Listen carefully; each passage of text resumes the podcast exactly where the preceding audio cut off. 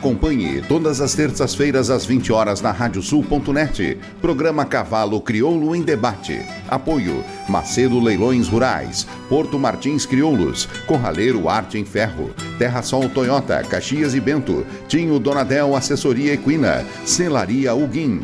Alvorada Crioula, 10 anos. Central de Reprodução Schmidt Gonzales. Fazenda Sarandi e Cabanha Três Taipas. Parceria JG Martini Fotografias.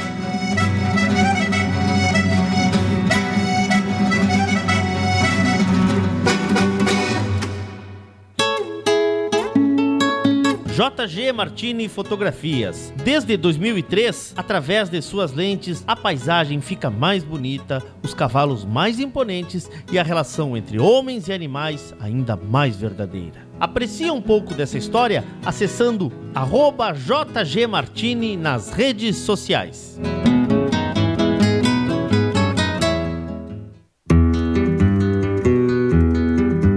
A vida é feita de fases e etapas e nossos cavalos crioulos nos ensinam a esperar.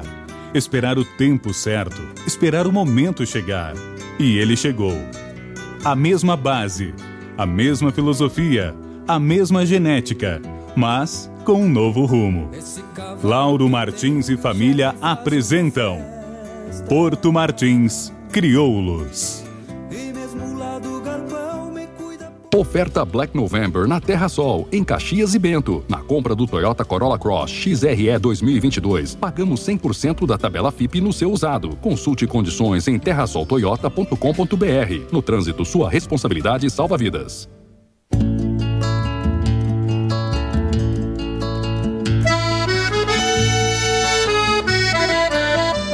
Com Raleiro Arte em Ferro a tua parrija, trempe ou grelha personalizada e com a qualidade e garantia de quem entende.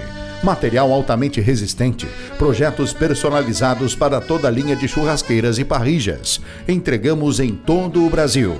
Contatos pelo Instagram, arroba Corraleiro Arte em Ferro. Corraleiro, a marca preferida pelos criolistas.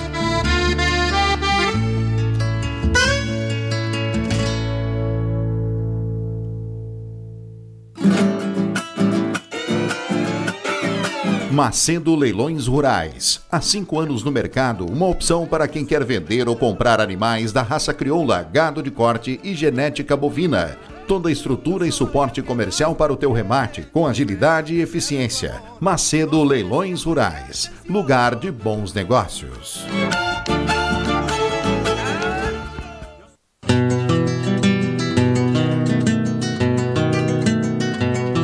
A cabanha Três Taipas foi projetada com uma base de éguas chilenas de origens importantes e as grandes matriarcas brasileiras, com foco em alta performance funcional e temperamento. Acasalamentos e serviço reprodutivo a cargo do médico veterinário Venício Neto, assessoria e reprodução. Cabanha Três Taipas. Se tem a marca de cuia, tem função.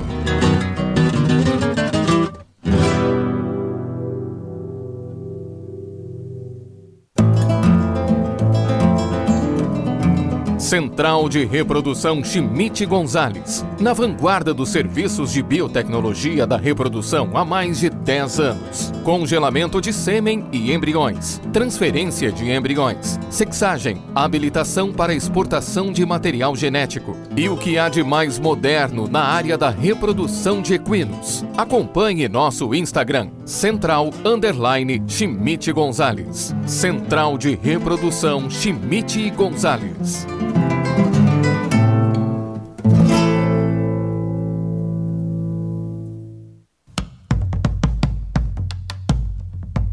Fazenda Sarandi, há seis décadas desenvolvendo o agronegócio em São Lourenço do Sul e região, com excelência no cultivo de arroz, soja, milho, na criação de gado angus e do cavalo crioulo. Fazenda Sarandi, qualidade a gente faz aqui.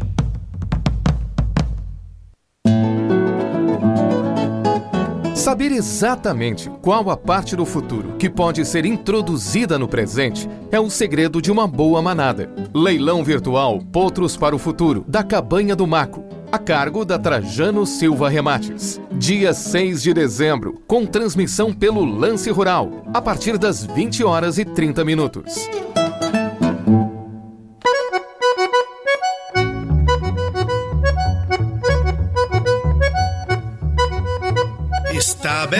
Porteira, nem se preocupe em fechá-la. Recorra do plano à várzea, palmo a palmo da hacienda. Não há de curar bicheira, nem recrutar manada, porque se fez cimarrona e mais crioula. Radiosul.net para bebedouro das almas.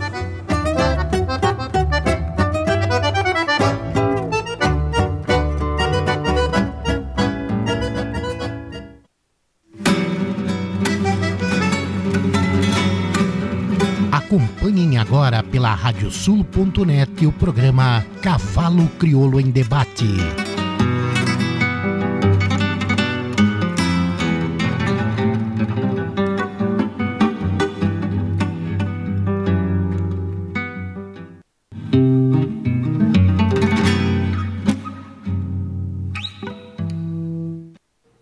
Noite, amigos ouvintes da Radiosul.net, a rádio regional por excelência. Estamos começando mais um programa Cavalo Crioulo em Debate, nosso encontro de todas as terças-feiras para passarmos a limpo a raça crioula. Todas as terças-feiras, a partir das 20 horas, estamos aqui. Hoje é dia 23 de novembro do ano santo de 2021.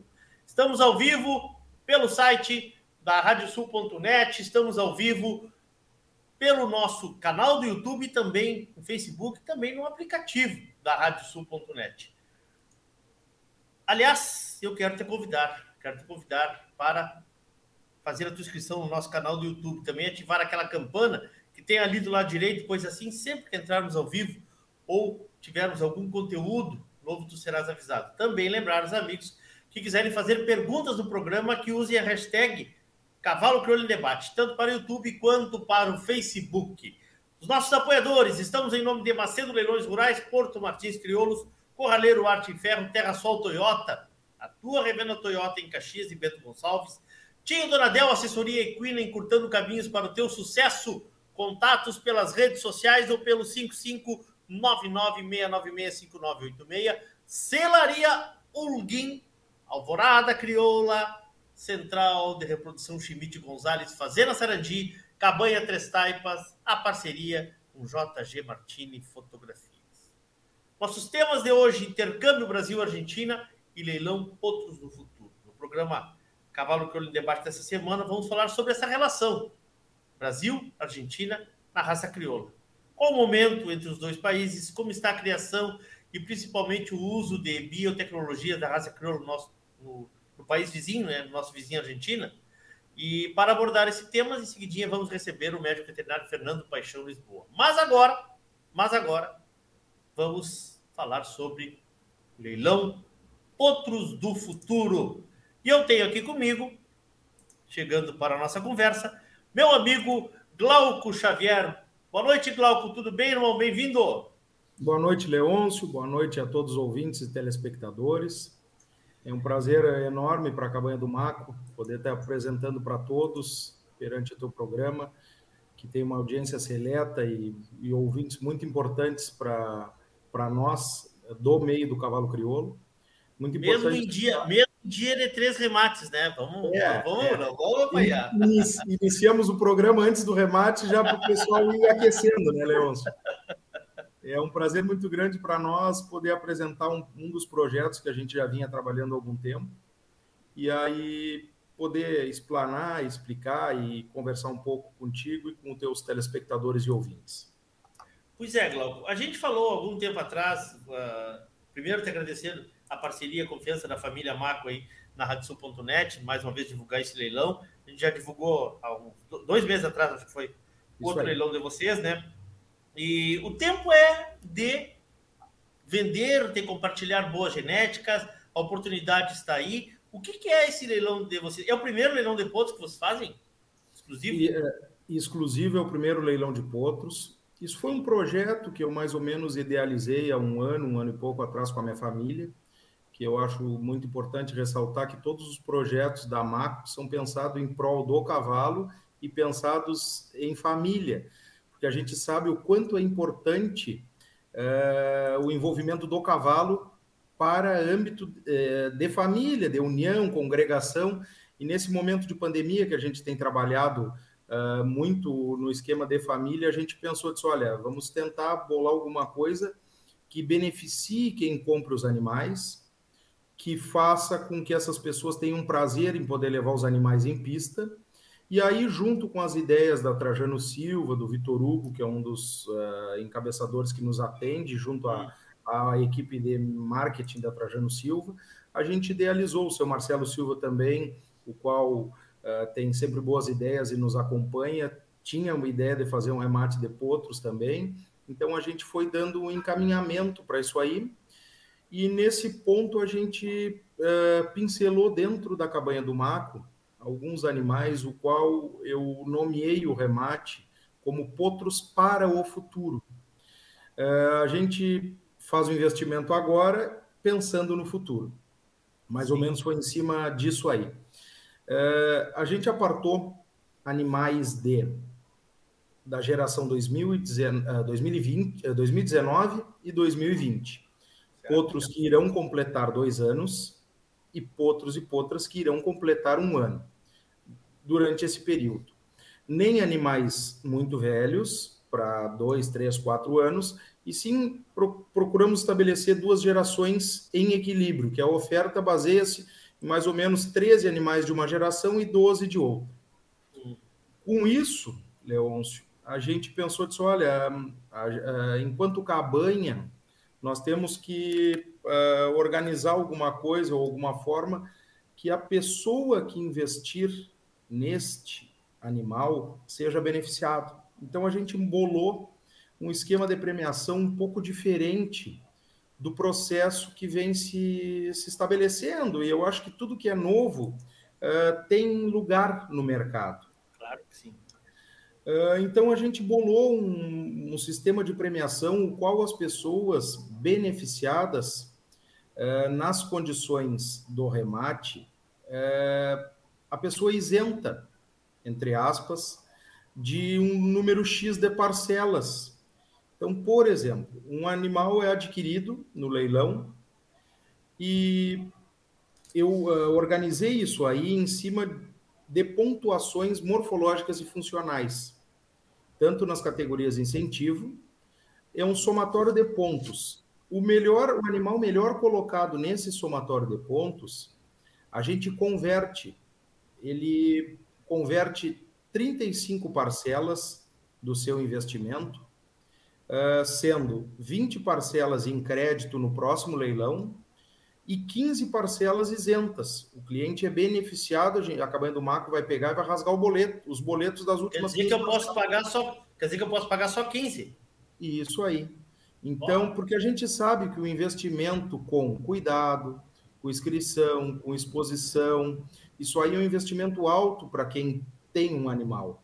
Então, a gente achou que a melhor forma de beneficiar a cabanha, no momento que a pessoa acredita e confia no nosso material, a gente presenteia ela, no caso do primeiro lugar, com 35 parcelas, no caso do segundo lugar, com 20 parcelas, e no caso do terceiro lugar, com 10 parcelas.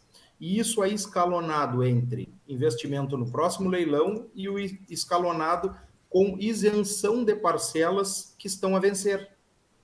Tá, mas só para deixar claro, a prova é quando? Não ah, é uma prova. Pois é. Vamos deixar claro porque a gente. Perfeito, não, perfeito. Como, como que eu vou alcançar essa pontuação? Perfeito. Dia 6 eu comprei, eu comprei uma, uma potranca e vou correr com ela o ano que vem. Aonde? Isso aí. O, a premiação é toda somada segundo os regulamentos da ABCC. Toda pontuação somada junto à ABCC, uh, isso para os animais acima de dois anos. Os animais com menos de dois anos são na categoria incentivo. Sim. Tá? Então eu fiz um regulamento na categoria incentivo com pontuação para o primeiro lugar, segundo lugar, que está no regulamento do catálogo. Tá. Acima dos dois anos, todas as pontuações do registro de mérito da BCC é somado com alguns critérios. Por exemplo, o cliente deve informar as mídias sociais da cabanha para que essa pontuação seja somada ao seu animal. O cliente, como de praxe, deve estar em dia com as parcelas. E, e alguns outros itens que na, no cabeçalho do catálogo ali especifica bem antes, inclusive, do índice. para saber que a pessoa quer adquirir. E aí tu vai me dizer assim, Leôncio, tá, mas Glauco, só um pouquinho, eu vou comprar uma égua à vista. Como é que eu vou me beneficiar dessas parcelas? Crédito. Crédito e devolvemos dinheiro também. Tá. Na mesma proporção que tem a premiação parcelado. Entende? Uma outra. E, e isso falar. é durante um ano? Que prazo é, Glauco? De remate a remate. Eu não quis especificar a data, por tá. quê? Porque pode que o ano que vem o nosso remate seja dia 12 de outubro. Sim, sim. Pode que seja dia 5 de novembro. Então tá. eu não quis. É do dia sequente ao leilão até o próximo leilão Potros para o futuro. Certo. Uma outra coisa legal também, assim, que é, é, difícil a gente ter um volume grande de potros como a gente está tendo esse ano. Com isso, eu tenho uma ideia de convidar outros parceiros, e aí a pessoa vai dizer, tá, mas só um pouquinho, se eu comprar de um outro parceiro, o crédito é convertido da mesma forma, quem vai acertar com outro parceiro é a cabanha do mar. Tá. Entende? Então, de qualquer forma, o cliente tem o seu benefício adquirido na compra do primeiro potro e se vou, vou te citar um exemplo, o seu Leôncio participa com a cabanha dele no segundo potros para o futuro. Sim. O cliente comprou do Glauco, depois ele vai comprar do Leôncio, ele isenta as parcelas dele perfeitamente, quem acerta com o Leôncio é a cabanha do Marco. Certo. certo. Temos também uma premiação em mil reais em dinheiro para o cabanheiro melhor pontuado, por exemplo, tem cabanheiros que tem centro de treinamentos Sim. e vai somando pontos também com a mesma classificação dos registros de méritos e do, das posições de incentivo conforme as disposições escritas no regulamento do catálogo. E sempre o principal fator é que informe as mídias sociais ou pelo WhatsApp a cabanha para que esses pontos sejam computados. Claro. Senão, infelizmente, a gente não tem como adivinhar como ou claro. como saber como rastrear. Esse é o principal dos fatores, é encaminhar, marcar Facebook, Instagram sim, ou encaminhar sim. pelo WhatsApp. Acho que as duas coisas, né, né Glauco? As duas coisas talvez As seja... disposições gerais marcam para as duas. É. Seja, seja, seja melhor. Bom, vamos falar uh, do evento do dia 6. Pode ser? Claro. O que, que nós temos de oferta? Perfeito. O que, que, tu, dia... que, que, que nós temos para mostrar? O principal fator que a gente acredita seja interessante de a gente salientar vai ser transmitido pelo Lance Rural, às 20h30, a cargo da Trajano Silva Remates. Aqui vai um agradecimento especial ao José Guilherme Martini, que é patrocinador do teu programa, que fez toda a parte de mídia dos nossos animais e nos atende há muito tempo aí se esmerando da melhor forma possível para que chegue aos clientes a realidade e os fatores, como são os animais. Certo. Bueno, nesse, nesse primeiro momento, vamos, vamos, vou tratar de alguns dos animais, porque infelizmente a gente não pode tecer comentários de todos, mas selecionamos alguns os quais achamos importante salientar as premiações. E um detalhe também, Leôncio, temos dois animais no leilão que são premiados e tá. esses animais conta somente a pontuação que o cliente conquistar com o animal, não conta as, as pontuações retroativas, tá?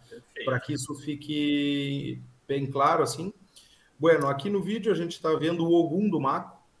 O Ogum do Maco é um potranco o qual eu tirei ele três vezes de casa na categoria incentivo, onde ele sagrou-se duas vezes reservado de grande campeão e uma grande campeão incentivo em Arroio Grande. O Ogum, uh, junto com o próximo lote, vai integrar o nosso time na exposição agora em Porto Alegre, no núcleo de Porto Alegre. O Ogum é filho do Índio Valente de Santa Divisa, um cavalo que já botou diversos números de animais na final da Expo Inter, da morfologia da Expo Inter. O Ogum, a sua linha materna, é a primeira filha do fanfarrão, o qual levamos na final da Expo Inter, a italiana do Maco. A italiana foi adquirida por uma, uma expressiva soma no nosso remate de 15 anos pela Cabanha Marconi. Então, acreditamos que esse potranco tenha um destaque especial pela pelagem, pela sua beleza e pela sua genética. Um potranco já premiado nas pistas morfológicas, conforme eu comentei, e muito bem elogiado sempre pelos técnicos e jurados que assim tiveram a, para nós um prazer de poder premiá-lo, entende? Então estamos ofertando um potranco jovem, mas com certeza de um garanhão aí para quem for investir. Glauco, uma coisa que eu quero só, não, não relativo ao remate, mas falar contigo.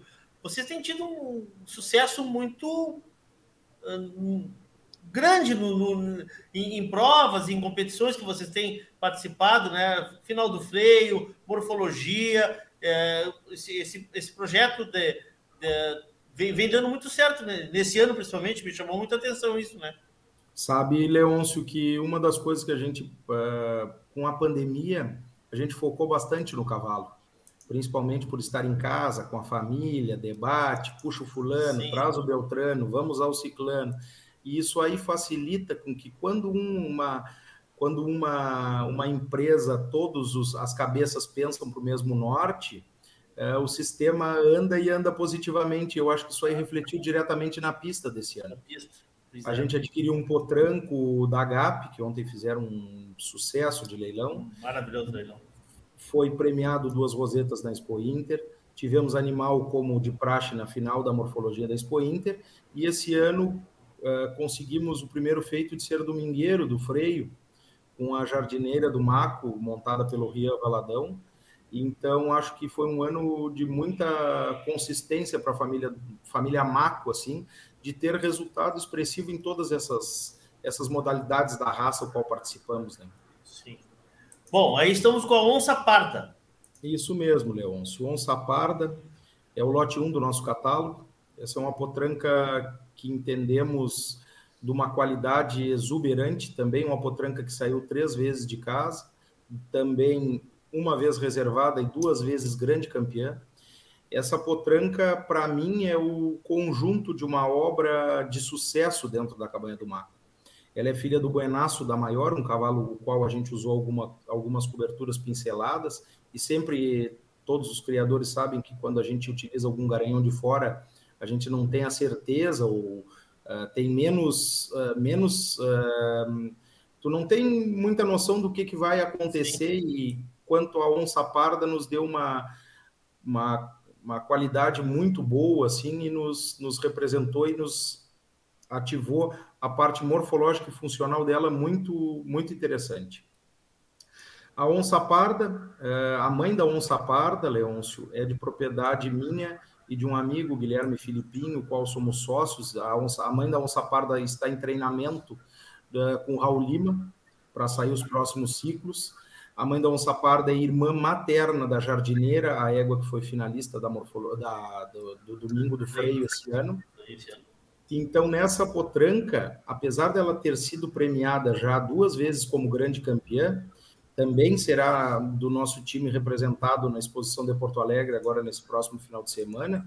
Essa potranca, para nós, é o resumo de uma história. A avó dela eu ganhei de aniversário do meu pai, a mãe dela, quando foi acasalada com o Equador, foi um presente do Zé Antônio, o Buenas foi um cavalo pensado para colocar na mãe dela.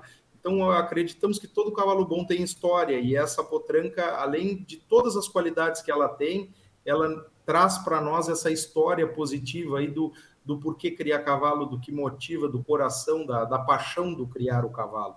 E eu acho que é um animal muito bem representativo do que, que a nossa cabanha fez, e se Deus quiser, vai seguir fazendo por muito tempo no meio da raça. Acreditamos que quem a adquirir vai ter muito sucesso, tanto nas pistas morfológicas quanto funcionais, porque acreditamos demais no potencial dela. Maravilha. Vamos para o próximo lote, então. Naco de Fumo, do Marco. Naco de Fumo. Naco de Fumo é um cavalo zaino, um potranco zaino, que já tem as medidas para confirmação. É, o Naco de Fumo é próprio irmão de duas integrantes da morfologia da Expo Inter. Próprio irmão da Légua e Meia do Maco, que foi integrante da final da morfologia 2020, e próprio irmão da madrilenha do Maco, também integrante da morfologia, da final da morfologia 2021. O Naco de Fumo, na sua linha materna, a, a erva doce, mãe do Naco de Fumo, produziu o sexto colocado na final do Freio de Ouro de 2020, emblema do Itacurubi. Nesse potranco, a gente acredita que ele, além da beleza das suas irmãs, ele tem agilidade e movimentos e nos dá, nos traz muitos ares do, do emblema quando corria a prova, apesar desse ponto ser chucro, ele nos projeta uma campanha morfológica e funcional muito expressiva. Acreditamos demais no potencial do naco de fumo. E ele vem a Porto Alegre também ou não? Não, ele não vem. Na verdade, os únicos dois animais que estão de cabanha, tá. de cabanha, cuidados de cocheira, são o ogum e a onça parda. Os demais estão a 100% a campo. Perfeito. Vamos para o próximo, então. Vamos ver aqui o que nós temos. A orquídea. Vamos trazer a orquídea aqui, que é o nosso quarto lote para ilustrar a nossa conversa aqui. Vamos lá, com a dona Orquídea. Aí está. Orquídea do Marco. Perfeito. A orquídea é uma paixão minha particular, perto da, é, da, dos animais que nós destacamos. A orquídea é uma potranca com uma frente maravilhosa, com muito boa musculatura, se move muito bem. É uma potranca com o mesmo acasalamento da Laita Ptocai do Maco, que foi finalista da Morfologia 2020. É, na linha materna do Índio da Escondida, nos remete à Invernada do Maco, quarta melhor égua adulta na Morfologia da Expo Inter 2020 também. E ela é filha do fanfarrão, do nosso cavalo-chefe. Na verdade, na escolha de pegarmos uma potranca para representar a cabanha do Maco na parte dos incentivos, somente optamos pela onça parda por ser filha do Buenaço, porque as duas os dois melhores produtos da geração que nós temos é a onça parda e a orquídea. A orquídea optei por deixar ela um pouco uh, com mais vida de cavalo a campo e mostrar que a gente utilizando um garanhão no momento da, da onça parda, um garanhão de fora com buenaço, também tivemos resultado. Mas a orquídea, é, para nós, maco, ela tem a mesma equivalência, a mesma importância que a potranca que nós estamos tirando no incentivo. Acho que quem adquirir vai ter um resultado muito positivo na parte morfológica, principalmente pelas linhas genéticas e maternas que a gente vem trabalhando dentro da cabanha. Perfeito. A próxima, então, que nós temos aqui é a oração, é isso? Isso. A oração, oração Leôncio. A oração é uma venda vertical junto com a outra irra. Nós optamos por selecionar duas potrancas para a gente não ficar desfalcado de todo o nosso time morfológico e funcional das potrancas de ano. A gente apartou e fizemos uma venda vertical da oração, da desculpa, é isso, da oração com a próxima que tu vais mostrar que é a outra irra. A oração é uma filha do fanfarrão. Essa égua traz toda a genética da maco no seu papel. Ela é construída desde lá de baixo com um pensamento de tirar um bicho bonito e funcional. Então eu vou, vou desmembrar assim a quinta geração dela. Ela é filha do Fanfarrão, que foi três vezes finalista da morfologia da Expo Inter, uh, irmão materno do Bueno de Quaraci, grande campeão da Expo Inter. E a mãe da oração, Leôncio, é uma filha do Tanido Mago, na registro de mérito de despojada 656 de Itapororó. A despojada, por sua vez, produziu quatro animais pontuados morfologicamente no registro de mérito e dois finalistas do freio de ouro, que é o único do Purunã e o paisano do Purunã.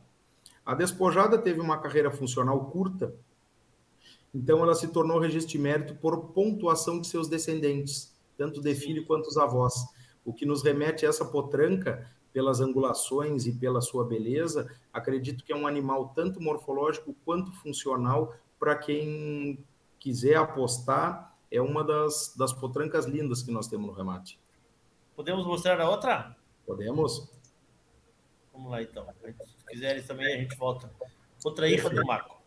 A outra irra, no momento que a gente colocou a oração, a gente optou por colocar outra irra é, apesar dos São pais. Muito parecidas, né, Glauco? Embora não. Esse, esse foi o objetivo. Não viu o papel, mas são muito parecidas, né? Esse, são, esse foi justamente esse o objetivo. Eu não poderia me desfalcar de duas potrancas com as mesmas qualidades. Então, o que, que eu optei? Eu disse: olha, eu vou procurar por pelagem, pai e vou mudar a linha materna. A outra irra, a mãe dela é filha do ganadeiro da Harmonia, na mesma linha materna da invernada do Maco, que foi quarta égua adulta na Expo Inter. Então, a gente tem sangue morfológico e funcional, tanto na oração quanto na outra irra. Se a pessoa optar, assim desejar, por uma genética mais para o lado do mago e do mac, temos a oração. Se, a pessoa, se assim o cliente tiver a opção e gostar mais da parte do ganadeiro, sangue sem elo, temos a outra irra. Tu sabe, Leôncio, que é importante salientar assim que eu estou me desprendendo nesse momento o mercado é absolutamente soberano, Sim. mas eu estou me desprendendo de toda geração de sobreano, de fechando dois anos da cabanha, todas. As únicas potrancas que ficarão serão domadas para pôr na cria. Eu não tenho potrancas fechando dois anos na Amaco para apresentar em pista. Todas estão indo à venda nesse leilão. E 95% das potrancas de ano estão indo a leilão também. Então, acho que é um grande desafio para a Cabanha do Maco mostrar essas duas gerações e mostrar o que os seus garanhões e os garanhões de fora fizeram aqui na Maco e ofertar para os clientes realmente o que a gente gostaria de adquirir. Porque eu tenho certeza que qualquer, bom, atira para cima aí cinco, seis lotes por uma questão de preferência de pelagem, de pai, de mãe, de avô, de, de isso, daquilo, mas com certeza os clientes estão recebendo uma oferta do melhor que a gente tem em casa hoje. Maravilha, maravilha. Glauco, eu quero te parabenizar, parabenizar toda a família Macro aí. Olha, realmente, dois leilões no ano não é fácil de fazer. Período tão curto de tempo assim, vocês estão mostrando esse material aí maravilhoso. Quero aproveitar, já que a gente falou, que tu falaste da exposição no Porto Alegre, quero que tu me ajude aí, né? Essa é a quinta exposição morfológica e concentração de machos aqui da turma de Porto Alegre, que o núcleo está sendo reativado, né? Com uma força grande também. A gente vê muito importante, né, Glauco? Um núcleo dentro da capital, com uma pista, um espaço que está cada vez mais sendo valorizado, tá? Uh, a programação é no dia 27, portanto, na, no sábado, né? No sábado, tá? Tem incentivos e tem Deixa eu ver aqui como é que é. Morfologia uh, de adultos, concentração isso, de machos. Isso aí, isso aí, concentração de machos. Uh, então, pela manhã, concentração de machos com o Marcelo Montano. Depois, início da admissão da morfologia às 9 da manhã. Às 10 da manhã já começa o julgamento, o almoço, depois continuação do julgamento e entrega de prêmios às 5 da tarde, a cargo de João Arísio. Tá? A premiação de 10 mil reais em dinheiro. Em dinheiro. Será que desconta o imposto de renda ou não? tá? Não, ah, isso, uma ideia assim, isso aí para nós enquanto cabanha é muito importante poder levar para o centro de Porto Alegre, de uma capital. É muito importante poder expor os animais, não só porque eu estou fazendo remate, mas a gente sempre procura privilegiar as, os grandes centros assim para mostrar, porque tem muitos investidores e muitos pequenos criadores que estão próximos desta exposição de Porto Alegre. Então, para nós é muito importante ir participar. Até fui convidado uh, pelo pessoal da diretoria para integrar o corpo de sócios do núcleo. Com certeza iremos participar e quando pudermos ajudar, vamos ajudar de vento em polpa lá. Estou uh, aqui vendo, vendo aqui com os guris uh, se estão abertas as inscrições ainda, tá? Mas é assim, ó, incentivos é 100 reais, uh, inscrições incentivos 100 reais. Sócios em dia 150 reais para os animais adultos e a partir do terceiro animal também 100 reais e não sócios 250 a partir do terceiro animal 150 reais, tá? Jurado João Arísio, técnico da concentração e inspetor técnico responsável Marcelo Montano Coelho. Deixa eu só confirmar aqui se as inscrições estão abertas ainda, tá? Perfeito. E aí a gente já. Vamos, vamos, vamos falar do serviço do remate também. Perfeito, isso que, eu, isso que eu gostaria de passar para vocês. É, os cadastros, para quem não tem cadastro junto à Leiloeira Trajano Silva, entrar em contato pelo telefone ou WhatsApp no mesmo número, 051 tá. 99701 3430. Que com certeza é, isso da minha parte, da parte da equipe da Trajano Silva, da parte comercial, esse remate foi pensado com carinho e com muito amor para com que as pessoas que adquirirem uh, se sintam muito bem servidas com os animais. Sim, temos inscrições abertas ainda. Me chega a resposta aqui do Rodrigo Lima, que é um dos integrantes da diretoria do núcleo. Meu amigo, muito obrigado mais uma vez. Sucesso para vocês. Dá um beijão na Bruna e toda a família aí. E segunda-feira estaremos ligados aí, né? Para a gente muito acompanhar obrigado. esse, esse, esse remate.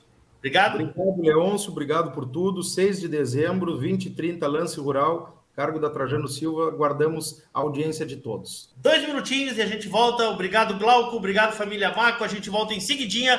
Vamos com uma conexão com a Argentina, porque o doutor Fernando Lisboa já está nos aguardando por lá. Muito bem, estamos de volta. Radiosul.net, a rádio regional por excelência. O programa é Cavalo Crioulo em Debate. Depois da nossa conversa com a turma da Maco, eu tenho que lembrar, tenho que lembrar que estamos em nome de Macedo Leilões Rurais, Porto Martins Crioulos, Corraleiro Arte em Ferro, Terra Sol Toyota, Tinho Donadel Assessoria Equina, Celaria Ulguin, Alvorada Crioula, Central de Reprodução Chimite Gonzalez, Fazenda Sarandi, Campanha Três Taipas, parceria com JG Martini Fotografias. Vamos então conversar com o médico veterinário Fernando Paixão Lisboa, que está residindo na Argentina e desenvolvendo um projeto não somente no desenvolvimento de biotecnologias, mas também intermediando ou acompanhando, vamos dizer que é o termo certo, acompanhando alguns intercâmbios de animais entre esses dois países. E aqui comigo então, diretamente da Argentina, Fernando Lisboa. Boa noite, doutor Fernando. Obrigado por estar aqui conosco. Tudo bem? Boa noite, Leôncio. Tudo bem? Muito obrigado pelo, pelo convite. Tudo bem por aqui? Queria, antes de começar, já deixar um abraço para o Glauco. Faz muito tempo que eu não, não vejo nem o Glauco, nem o seu Ronei, nem a Bruna. Estava aqui matando a saudade deles. Recebesse uma série de, de abraços hoje. O Kiko, da, nosso parceiro aqui, da Schmidt Gonzalez, te mandou um abraço também. E tanta ah. gente que durante o programa vai, vai estar com a gente aí. E muita, muitos não conseguem assistir ao vivo, mas já me disseram que vão acompanhar durante a. Bom, Fernando, vamos falar um pouco da tua história, vamos contar um pouco por que estamos aqui. Tu estás aonde? Começa por aí. Argentina, eu, onde? Hoje eu, tô, hoje eu moro em Luján, que é uma cidade a cerca de mais ou menos 80 quilômetros de Buenos Aires. Eu estou dentro da, de uma estância bem conhecida, que é, eu moro dentro da estância La República, que foi uma estância turística, tem, são donos da Esquadra de Arte Equestre Argentina, é uma criação já bem tradicional, já de muita gente tradicional na raça aqui envolvida. Então, muitos conhecem, já ouviram falar, então, eu, bem dizer, eu posso, posso dizer que eu moro dentro de um paraíso, porque Sim. parece parece filme, que é Cavalo muito lindo dia. lugar. Cavalo, Cavalo todo, dia, dia, e um lugar muito lindo. Foi como tem esse envolvimento com o turismo, Sim. o lugar é impecável, tudo Sim. em perfeitas condições. Tinha uma relação com o Banco da República, né? O, o dono, o, o, seu Raul Moneta, era dono do Banco da Banco isso, República. Isso. E aí agora já, já não existe mais o Banco República, eles têm outros, outros empreendimentos. Bom, mas tu como chegaste aí? Te formaste aonde? Tu, é, tu és de Pelotas? É isso? Eu sou natural de Pelotas, estudei na Federal de Pelotas e, e bom, a trajetória foi, eu sempre digo isso, acho que tem pessoas que fazem são importantes na nossa na nossa trajetória, eu reconheço sempre que possível, né?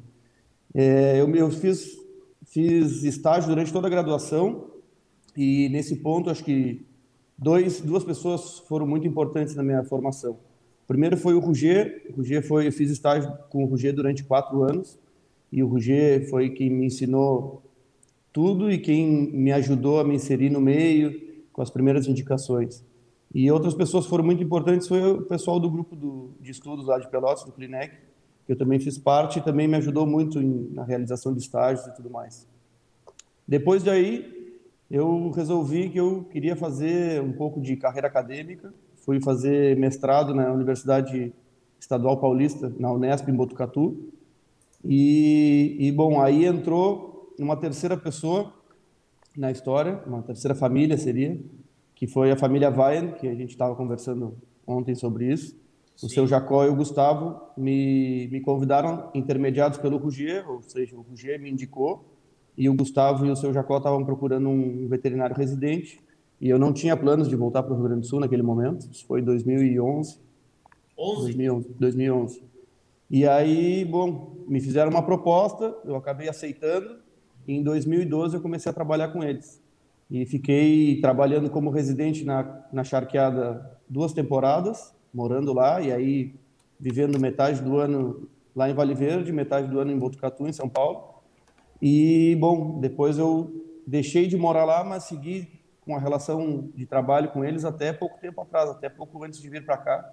Então, tenho uma boa relação com eles, até eles foram peça-chave na minha, na minha formação e na minha, na minha carreira profissional.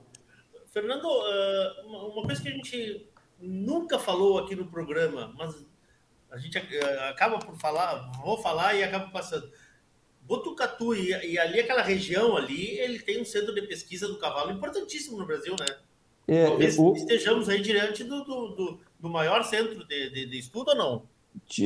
Na minha, na minha época, a Botucatu era, é e é ainda, né, referência na área de, de, na área de equinos. Na área de reprodução, é referência mundial. Então, foi essa a minha decisão partiu em função dessa, desse vínculo que eles têm com todos os grupos Mas de pesquisa do mundo. tem bastante clínica também, né? Bastante. Toda, toda a área de... Na verdade, a, a, a faculdade de Botucatu, a Unesp Botucatu, foi eleita a melhor faculdade veterinária por muitos anos. E, se eu não me engano, acho que na última, no última avaliação, acho que foi também nota máxima. Então, é um centro importante. E tem outro ponto importante. Além de ter muita gente de referência lá, eu tive aula com muitos autores de livros, como a gente diz, né? Sim. E eles têm, no o estado de São Paulo tem a FAPESP, que é um órgão de fomento de pesquisa, e eu não me lembro hoje exatamente o percentual do PIB do estado que é direcionado diretamente para pesquisa. Então, para a gente era como jogar, não sei, a Copa do Mundo. É, a gente tinha muito recurso financeiro para pesquisar, bolsa de estudo, estrutura é, desconheço uma estrutura igual. Hoje eu conheço algumas parecidas, mas uma estrutura espetacular e com muita gente de referência. Então, Botucatu foi muito importante na minha formação. Tanto é que eu encerrei o meu vínculo, que eu nunca encerrei, não encerrei o vínculo, mas eu terminei o meu doutorado ano passado, esse ano, estando aqui na Argentina. Então, aproveitei a, a deixa da, da pandemia, que eu não precisei viajar para São Paulo, Sim. e terminei meu doutorado nessa função, no meio dessa loucura Maravilha. toda. Bom, mas aí fosse para a Argentina. Fosse para a Argentina uh, ah, para passar alguns dias, tu me comentaste, e, e, isso já durou um ano e meio, é isso? Eu vim para passar seis meses. É, a história com a Argentina começou, esse flerte com a Argentina começou há três anos atrás. Há três anos atrás, eu sou, aos que me conhecem sabem que eu sou uma mente inquieta, né? Eu estou sempre buscando sarna para me coçar. E eu, quando eu voltei, quando eu saí lá de Vale Verde, eu fui morar em Caxias do Sul.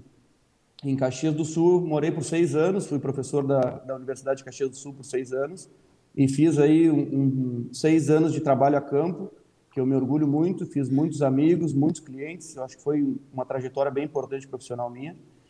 Mas durante esse período, eu tive a proposta de, de abrir uma empresa na Argentina. Na verdade, era de representar uma empresa brasileira na Argentina. Essa empresa é a Boto Pharma, que é de propriedade do meu orientador de mestrado e doutorado e de alguns professores que alguns professores que foram meus professores na pós-graduação, são pessoas que eu são minhas referências até hoje, eu mantenho contato direto com eles pela questão profissional e são meus amigos acima de tudo. Sim. E aí eu comecei o projeto da Argentina à distância, eu e um amigo de Caxias do Sul, que é meu sócio, Matheus, Devagarinho a gente vinha para a Argentina, estudava toda a questão burocrática, a burocracia é gigantesca, imagina se no Brasil é, imagina fazer em outro país, com outras leis, com outra língua. Então, há três anos eu venho fazendo esse processo de registro de produtos Botufarma na Argentina e comecei a, a, a operação de venda ano passado. Já, então, já é vendido, então? Já é vendido, já é vendido, a gente tá. já está no processo. Então, quando começou a, a necessitar mais a minha presença na Argentina, eu comecei já a cogitar a possibilidade de me aproximar. E aí, com a função da pandemia, é, horas aulas né, na universidade, a, a, burocracia e a politicagem na, na, universidade já de verdade não, não estavam me agradando, eu pensei que de repente fosse o momento de fazer a experiência com a minha família de vir para a Argentina. Mas a ideia eram seis meses na Argentina e, e já se vão quase um ano e seis meses sem sair daqui, aqui seguintes. Bom, mas aí tu te deparaste com uma realidade uh, que eu queria que tu relatasse para nós sobre. Bom, biotecnologias, sobre esse mercado, que esse é o nosso objetivo, é o objetivo da nossa, da nossa conversa, né? Uh, chegaste aí e qual o que, o que te foi apresentado? Bom, eu, eu vim para um projeto, para que vocês tenham uma ideia, foi um centro de reprodução que se abriu dentro da Estância da República, em parceria com Mariano Neto e Ramira Morena, que são proprietários do El Rincon, que muitos conhecem. Sim. E era um projeto de fazer 15 embriões e umas 100 prenheses de éguas, de éguas tanto da, da estância quanto éguas de clientes. E a verdade é que foi, no final, eu trabalhei com 450 éguas entre doadoras e receptoras de matrizes, e foram 270 e poucas prenheses, 48 embriões e um trabalho interminável. Foi, assim, uma temporada super cheia, bem, bem aquém das expectativas. E quando eu cheguei aqui, bom, eu conhecia o mercado, já tinha vindo algumas vezes em função da empresa para a Argentina, e o que muita gente acredita é que a Argentina em relação ao cavalo crioulo, ainda está um pouco atrasado em relação à aplicação de biotecnologias. Porque, para contextualizar o pessoal, a Argentina é referência mundial em aplicação de biotecnologia em equinos. Hoje, eles são. Tem muito veterinário capacitado aqui, tem muito centro de reprodução é, grande, e eles, em função dos cavalos de polo, fazem muito embrião. Então, tá, mas, a... mas, aí, mas aí tu estás falando referência não, não na raça crioula, né? No polo. Referência em equino. Equino. Em equino. E aqui a gente pode dividir dois mundos claramente: é o mundo do polo e o mundo dos crioulos, que eles pouco conversam. Então, os profissionais normalmente não são os mesmos, é, o mercado é completamente diferente.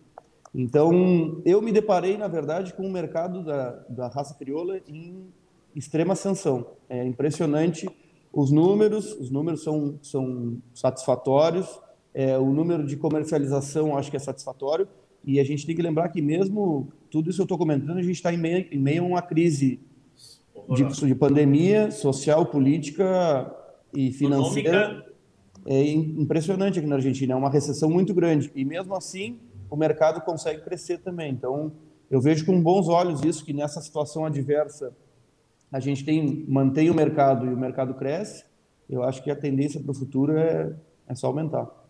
A gente falar em inflação, tá quanto por cento aí, mais ou menos? Só para ter uma ideia. Sabe que eu pensei nessa pergunta antes? Chega a 100% no mês. Ah, Deve com chegar, certeza, né? com certeza. É, é Não, assim... a gente sabe, a gente recebe notícias aqui de, de entristecer, né? Porque é um...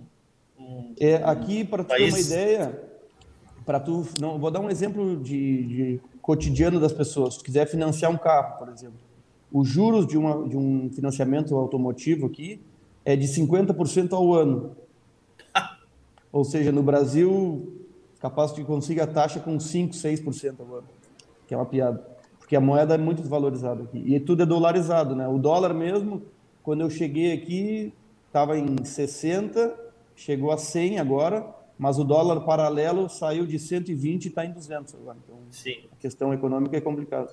É, a Argentina tem umas peculiaridades, assim, né? Peculiaridades. Bom, é vamos só, voltar ao cavalo. Só, só estando aqui para entender, vou dizer só que eu tento explicar às vezes imagine. e o pessoal não consegue. É, o pessoal não entende, não entende. Não. É, eu, eu tive aí uns, há dois anos atrás e fiquei uns dias aí e tentei entender algumas coisas assim que depois... Não, é complexo. É, é. complexo.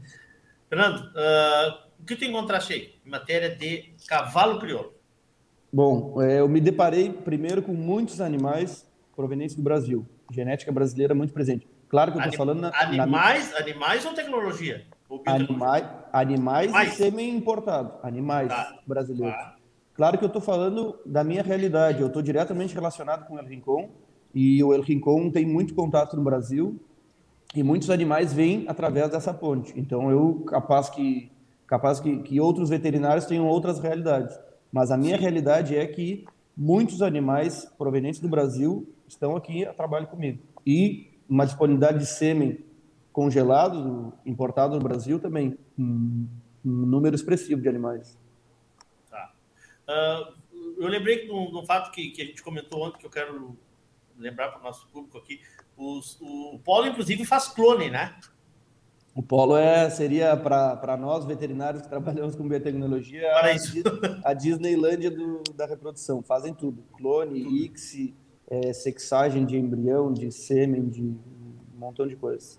Tá. Em, em e a raça crioula aí? O que, que é. Vamos traçar, tentar traçar um paralelo em relação a, a, a aqui. Doadoras, por exemplo, as, as mães, as fêmeas, como é que funciona? O regulamento é muito parecido com o brasileiro. Hoje, os animais premiados é, e que atingem pontuação de registro médico podem doar dois embriões ou produzir dois produtos por ano.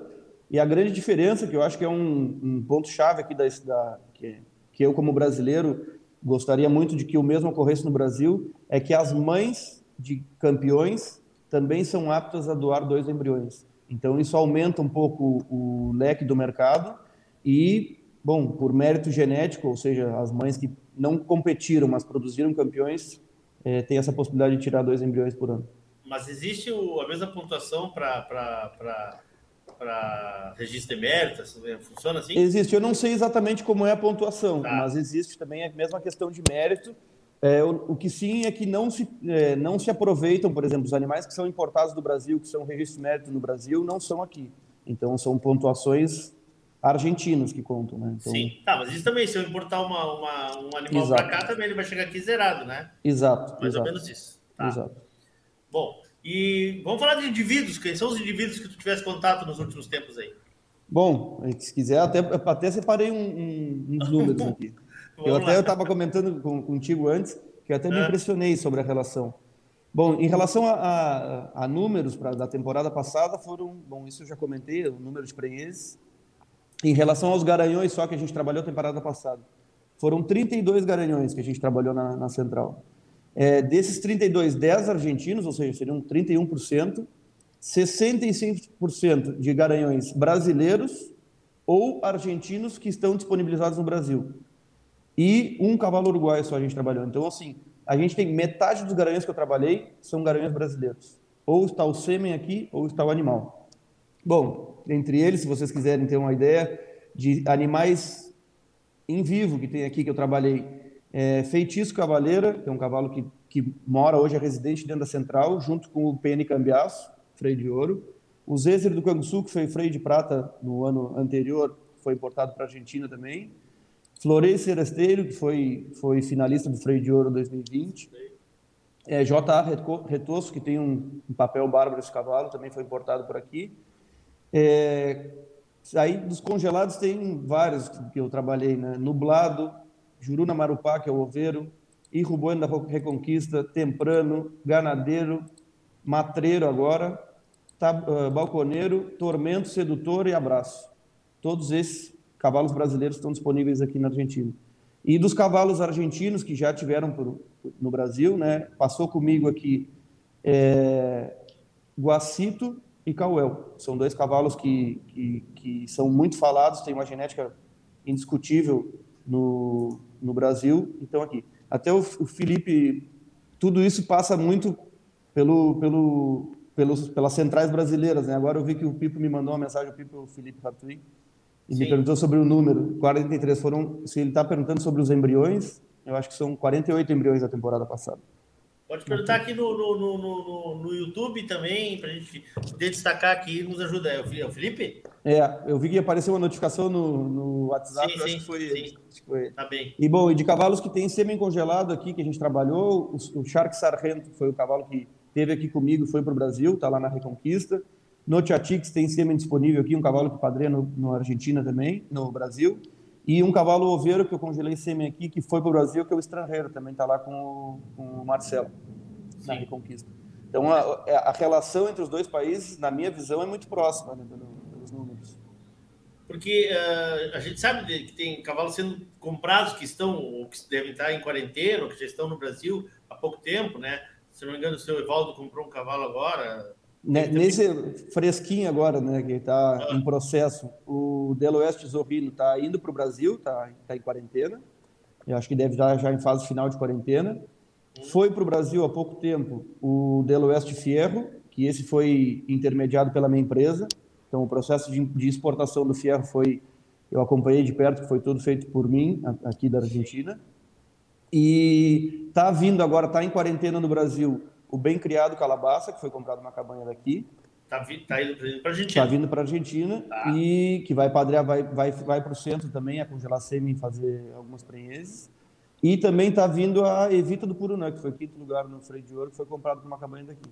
Foi comprado, Além já, de já, outros... correu, já correu o freio, já correu o freio, né? Perfeito. E, né? veio, e veio ano passado para cá a Pampiana do Retiro do Ouro, hum. junto do Zezeri. É, veio a Ferrari de Los Campos, de é, Recoleta de São Manuel. É, vou ser injusto que eu vou me esquecer alguém, mas veio uma porção de éguas importantes brasileiras. E o que eles buscam, Fernando? O que eles estão buscando com essa, com essa nossa com essa, com essa, com essa importação, com as nossas linhagens daqui? Hoje eu vejo que o grande objetivo deles é o freio de ouro. Hoje na Argentina tem provas muito tradicionais aqui, eles são muito tradicionais em relação à, à competição funcional. E existe a prova Felipe Zeta, que seria a tradução do movimento La Rienda Nosso, né, que é a uhum. cópia deles. Tem o, a, o, o, campeonato de rodeio, que seriam as paleteadas argentinas. Tem mais algumas provas, Dauda, é, as outras eu não me lembro o nome, mas tem mais algumas. Só que hoje, as travas mais tradicionais seriam o freio de ouro, que é muito recente na história da Argentina, e a Felipe Zeta, Bagester, que é a prova tradicional deles. Mas hoje o freio de ouro, com essa função do freio de ouro ser essa, ter essa força toda no Brasil, eu vejo que tem muita gente, no meu universo, óbvio, que olha muito para o freio de ouro. Então, normalmente esses animais que vêm são genéticas já relacionadas à função e, e resultado do freio de ouro. Sim. E, o, e, o, e a mão de obra? Está qualificada aí? Está qualificando? Como é que é esse processo? Eu acho que no, no mundo do crioulo, falando primeiro em relação a, a, veterinário, tá? No mundo do crioulo tem muitos profissionais bons, estão aumentando porque era um mundo pouco explorado. Como não tinha é, mercado, como o mercado era limitado, pouca gente se aventurava por isso aí. E o polo, como era gigante, todo Sim. mundo ia acabar com o polo, e o polo fala em outras cifras, né? Outro mercado completamente diferente. Então, hoje, com o mercado aquecendo, alguns veterinários estão derivando para o crioulo e está começando a melhorar. Só que ainda, na minha, eu faço, eu, querendo ou não, inevitavelmente eu faço um comparativo com o Brasil todo dia, né? Então, tem muitas coisas que a gente pode melhorar aqui em relação à prestação de serviço. Não que isso não que seja de má, má qualidade, mas, por exemplo, a logística de envio de sêmen aqui é bem complicado. E eu faço pouquíssimo envio de sêmen comparado ao que a gente faz no Brasil. Eu faço pouquíssimas prenhes de sêmen refrigerado, ou seja, que me enviam sêmen é, em relação ao que eu fazia no Brasil. Então, Mas acho é que isso. Pela logística ou o quê? Eu acho que por logística e por cultura também. O pessoal não está acostumado. E quando tentou, deu errado, segurou. Sim. Então, eu acho que devagarinho a gente. É um trabalho de formiguinha, né? Eu acho que devagarinho a gente vai mostrando resultados, vai mostrando que o embrião funciona, que o, que o sêmen congelado funciona, que a genética fica preservada por tempo indeterminado. Acho que são coisas que vai mudar. O mesmo passou no Brasil. Eu vivi isso no Brasil, Leôncio, em 2011, quando eu estava me formando, que eu estava por Botucatu.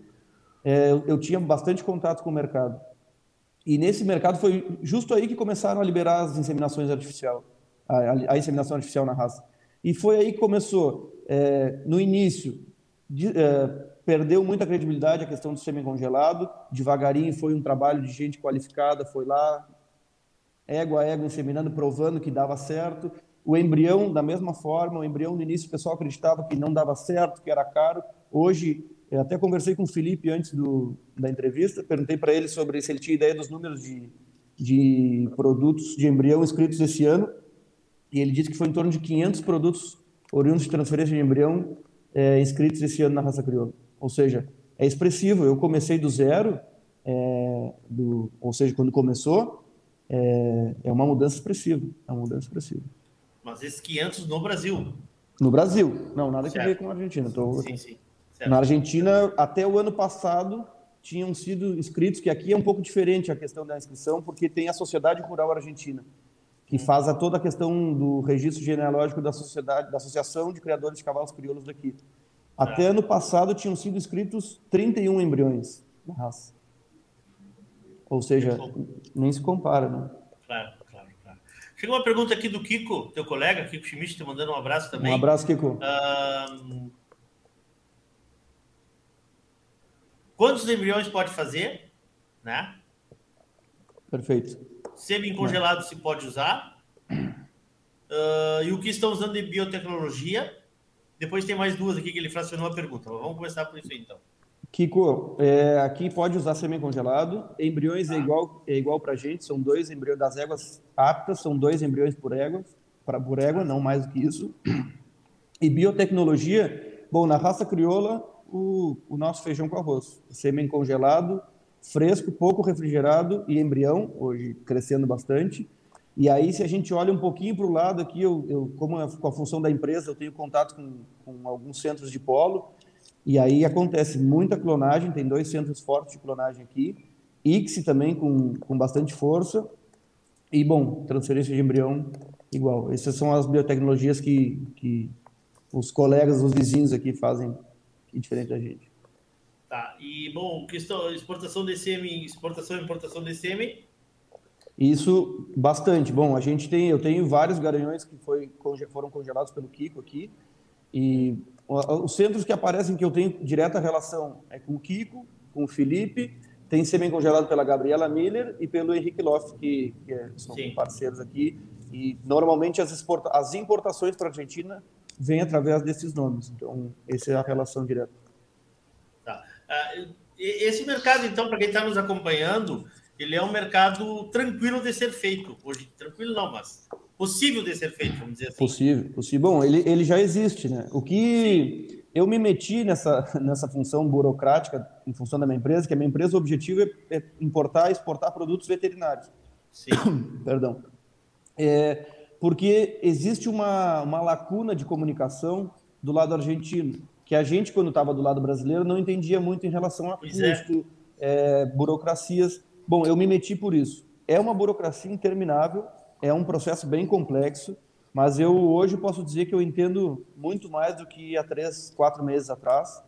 E sim, eu acho que tem coisa para melhorar, tem custo para baixar, eu acho que precisa é, estudar cada situação, mas é um mercado muito, muito possível. O que sim é que a questão de impostos é alta, né? Ou seja, aí, aí. aqui e no Brasil também. Hoje, hoje para vocês terem uma ideia, sai mais barato mandar um cavalo para o Brasil do que trazer sêmen congelado. Que é uma. Aliás, desculpa, trazer o cavalo do Brasil do que trazer o sêmen congelado. Seria no mesmo é mesmo? Sentido. Só que isso é uma questão de, de ajuste, ajuste de orçamento, ajuste de nota fiscal, ajuste de número de doses inseminantes. É, eu acho que tem uma, uma possibilidade de, de, de transporte, de local de armazenamento que eu acho que pode melhorar. Mas hoje, um orçamento de importação de um cavalo sai mais barato do que importar o sêmen. Até porque o sêmen importa normalmente um número elevado de doses isso pode, pode impactar no processo. Sim. Uh, Para a gente entender, Fernando, do início ao fim do processo, vamos falar de vamos falar do, do, do, do animal, do cavalo. Do início ao fim, que tempo demora mais ou menos? Ah, vamos, vamos ver, vamos levar um cavalo da Argentina para o Brasil. Vamos trazer um cavalo daí para cá. Que tempo hoje, hoje pra, sem, sem medo de errar, é em torno de 60 dias. Então tem casos é, que. Então não é tão, tão, tão, demorado. É, mas é uns 60 dias intermináveis na vida de uma não, pessoa. Claro, claro. Parece um ano. É que tem casos que conseguem ir em menos tempo. Agora mesmo saiu aqui da, do, do, centro, fez quarentena o Pileiro Rosto, um cavalo que foi comprado por um brasileiro, foi para o Brasil. Esse cavalo ficou comigo, não chegou a quatro semanas, ou seja, em um mês ele foi. Tá. Se, se, se a gente quiser juntar animais no processo, compartilhar frete, se não tiver nenhum problema de nas análises, em três, quatro semanas, em quatro semanas consegue mandar um cavalo, mas tem que estar tá tudo alinhado. Não é tão não, simples. Mas que tempo, assim. que tempo ele fica na, na fronteira? Não, ele na verdade ele pode fazer quarentena em algum quarentenário habilitado. A gente aqui, Sim. por exemplo, está habilitado como quarentena. Então eles ficam 21 dias em quarentena, de 21 a 28 dias, dependendo das análises que pedem. Só que ah. até fazer o pedido de quarentena, até que o Senasa, que seria o Ministério da Agricultura deles, venha fazer as amostras, até que a gente mande as amostras para o laboratório, que o laboratório responda, é, é aí que pode acontecer a, a, o atraso das amostras, do, do tempo de exportação. E, e, e, o do sêmen, tu diz que, que complica mais ou ele só encarece mais? É, ele é um. Em alguns, é, alguns pontos eu acho que ele é um pouco mais tranquilo, porque a gente não está trabalhando com um animal vivo. Então, durante a exportação desses animais, que foram cinco animais que eu exportei para o Brasil agora, que um deles foi o ferro, é, o, tu fica o tempo inteiro numa angústia, porque tu tem um cavalo de um, valor financeiro nem se fala, mas de um valor é, zootécnico importantíssimo em cima de um caminhão, esperando um burocrata na fronteira ler um papel, sei lá que o cara está fazendo. Entendeu? Então, assim, o transporte de cruzada da fronteira é uma angústia muito grande. E esse processo dura 24 horas, é 24 horas com os animais em cima do caminhão. Sim, com o sêmen tu não tem isso aí. Então claro. o sêmen vem, atrasou um dia, tá bem, vai gastar em, em armazenamento no aeroporto, tá bem, mas o, o sêmen tá ali, tá com nitrogênio, não vai ter esse, Sim, não tem essa angústia. Se ninguém abrir o botijão, não dá, não dá problema. Exa exatamente. Até já existem relatos já de problemas no, no transporte de, de botijão que não sabem o que aconteceu, se furou, se não, se perdeu nitrogênio, mas é, já soube de relatos. É, esse que eu tive é, prazer de acompanhar. Ele, é, ele é aéreo, o sêmen, ou ele vai, vai via terrestre? Esse é um ponto a ajustar. Eu, o processo que eu é fiz é agora né? foi aéreo. Mas o transporte aéreo é muito já, são muito acostumados. Eu, eu tive, fiz todo o processo do colibri matreiro, que liberou quinta-feira passada, e todas as vezes que eu fui até o aeroporto para fazer a vistoria do botijão, medir nível de nitrogênio, tirar amostras para mandar para o laboratório, todas as vezes tinham botijões novos lá. A quantidade de botijão que passa pelo aeroporto de Ezeiza é impressionante. Então, assim, eles são bastante acostumados com o processo. Vocês Só que importando, importando o sêmen do colibri, é isso? Importando o sêmen do colibri. O colibri veio oficialmente. O processo começou um pouco antes do, do freio de ouro, aquele último freio que ele ganhou, e, e a, ter, terminou agora. Então, agora até por um, atrasou um pouco mais, porque o laboratório que faz a análise que, exigida demorou quatro semanas para para fechar a análise. Então, quatro semanas o botijão ficou em território argentino, na verdade, exatamente 41 dias, em território argentino, fazendo burocracias de Mas laboratório. Tu tens acesso a ele para medição e tem acesso. Se precisar abastecer, tu pode abastecer. Óbvio. Claro que sempre, sempre, pagando uma taxinha, porque eles, se a gente se mexeu, eles mordem a gente. Isso é normal. É. Só para só só ilustrar o Uruguai, o cavalo uruguai que citasse, era o era o Matreiro ou ele não é mais considerado Não, na ver, eu, na verdade, ele é uruguai, mas eu considerei ele como brasileiro, porque como tá. ele veio... eu achei, eu Não, achei. o Uruguai é um filho do índio do Boeiro, é o luteador de Santa Márcia, que é irmão inteiro ah. do Gomensor. O Gomensor está na Argentina e o irmão inteiro dele também veio para cá, que é o luteador. Sim, o que que... O que, que vamos voltar àquele, aquele tema. O que, que o pessoal está tá buscando para ir? O que, que vocês estão...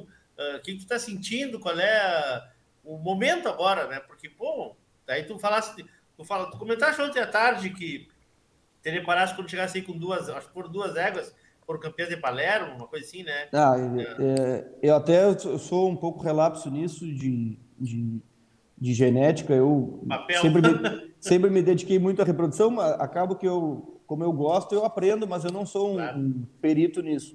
Mas a quantidade de éguas, freio de ouro, grande campeãs de Palermo que, e campeãs de rodeio que passaram comigo, é impressionante. E, e, e, isso aí eu vou dizer como uma opinião pessoal, né? O, a qualidade de, do material genético das fêmeas que passaram comigo é impressionante. Eu, eu tenho muita égua linda que eu, eu tenho é, o prazer de trabalhar, mas muita égua linda mesmo. Argentina, é, você está falando? Argentina, Argentina. Eu digo para vocês que, que é o todo dia quando chega algum cliente que quer ver a sua égua, algum cliente que vai atrás de, de olhar os garanhões que estão lá hospedados, eu sempre dou uma voltinha no, no potreiro das doadoras, que está do lado do nosso escritório, e é assim, é uma Disneylandia. É, é, é, um, é um privilégio poder trabalhar com, com essa qualidade.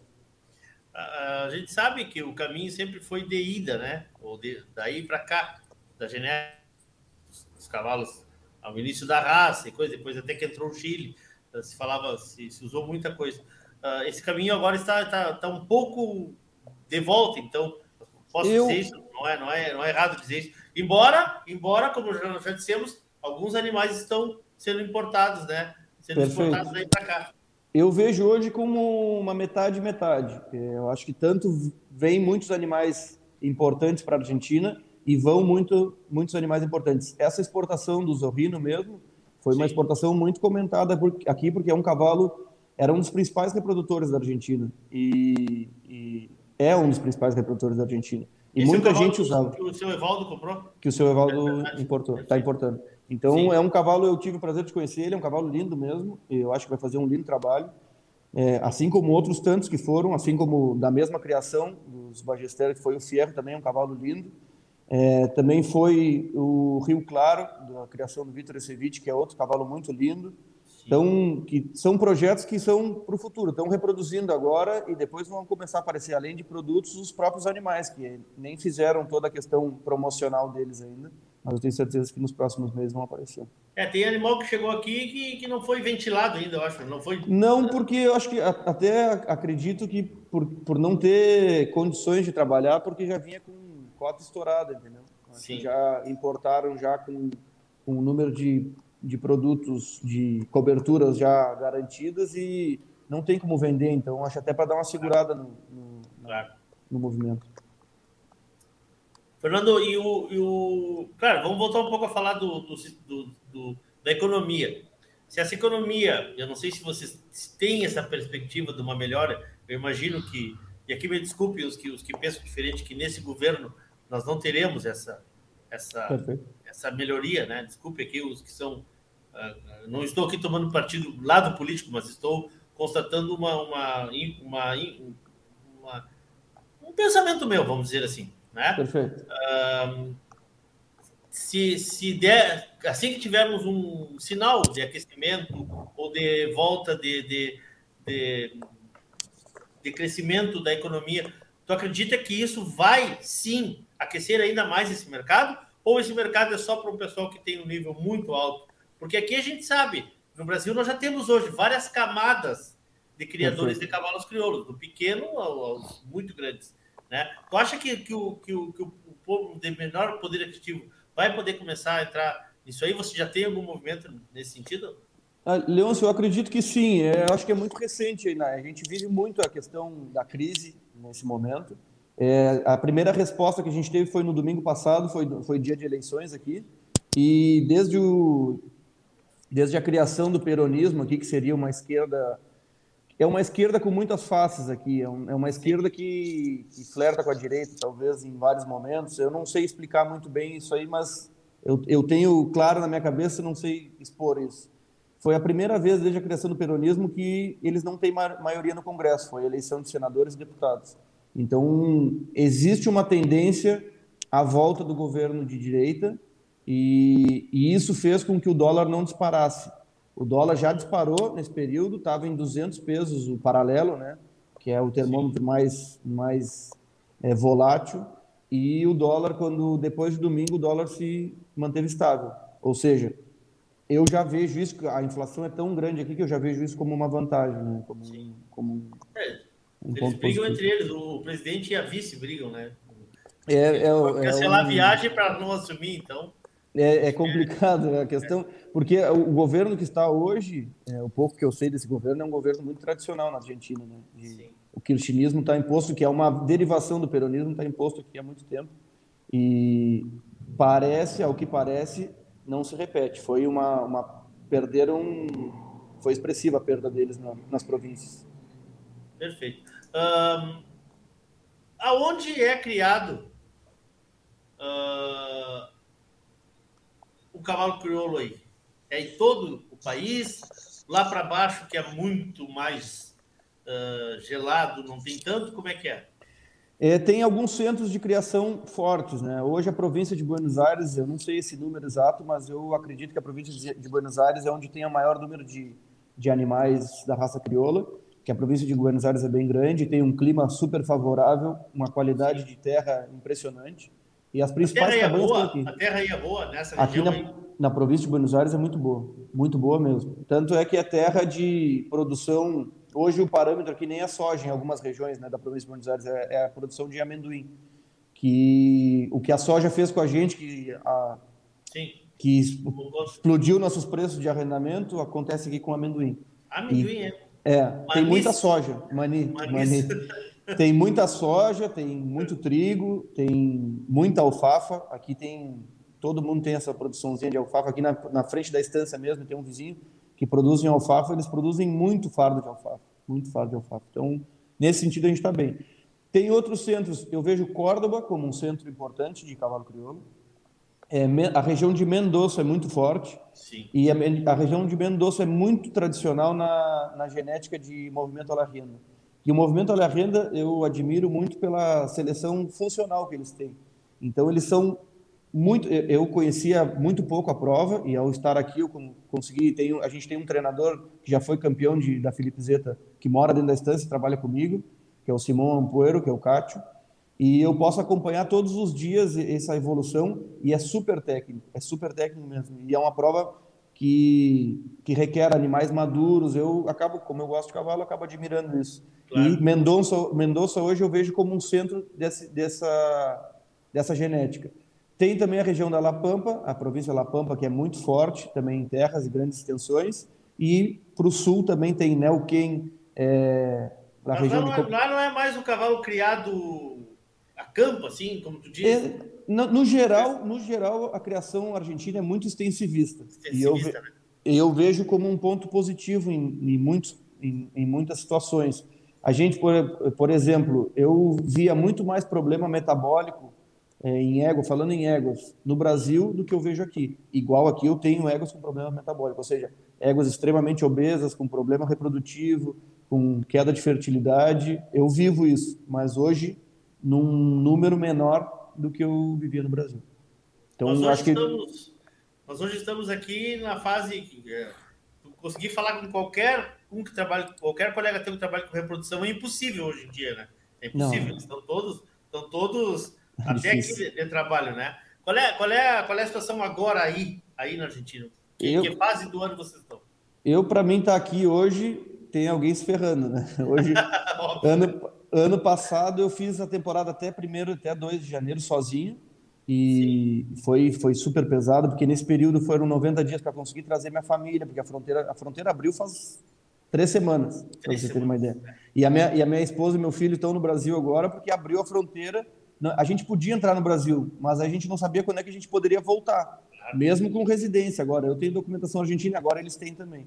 Então, é, foi um período complicado. Eu fiquei, demorei três meses para trazer, para trazer eles para a Argentina.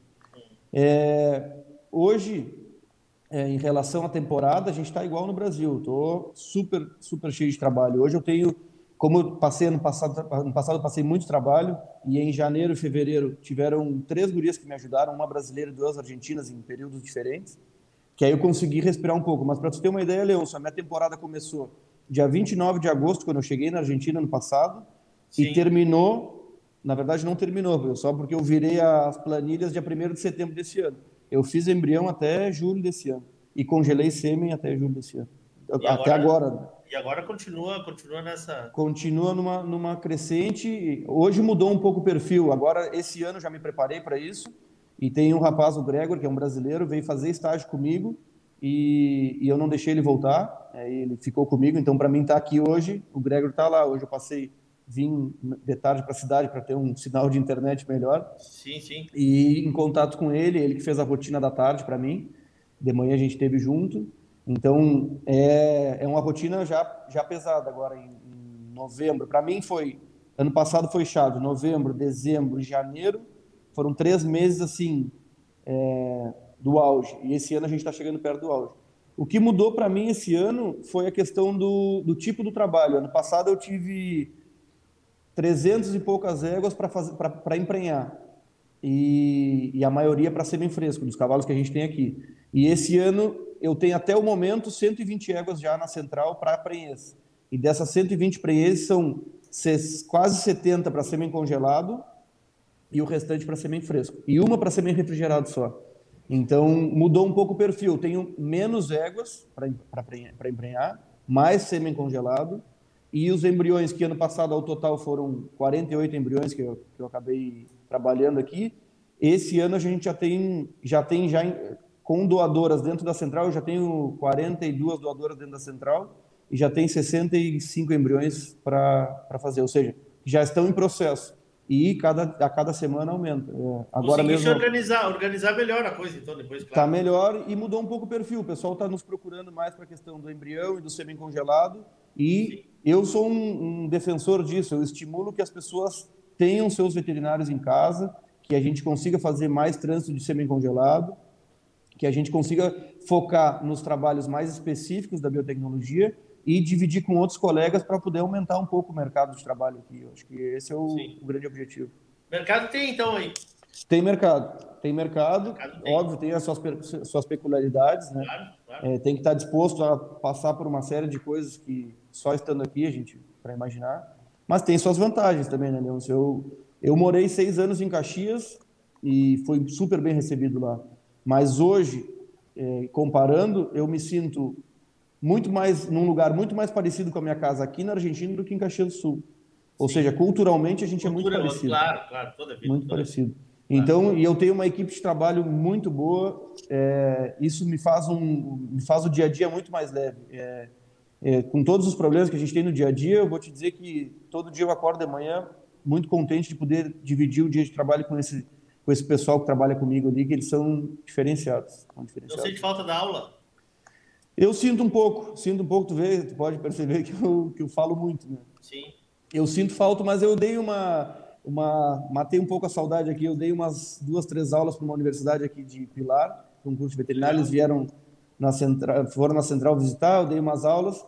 É, eu sinto falta, é, mas hoje eu estou tão focado nesses outros projetos e, a mudança para a Argentina foi para mim poder focar em alguns projetos Sim. que eu não hoje eu não me vejo pelo menos numa universidade eu não me vejo é, e, e acho que não está dentro dos meus planos numa pós-graduação, talvez. Eu acho que eu tenho mais vontade de dar aula numa pós-graduação hoje. Do dois ou três, do, dois ou três, ou quatro amigos me disseram a mesma coisa.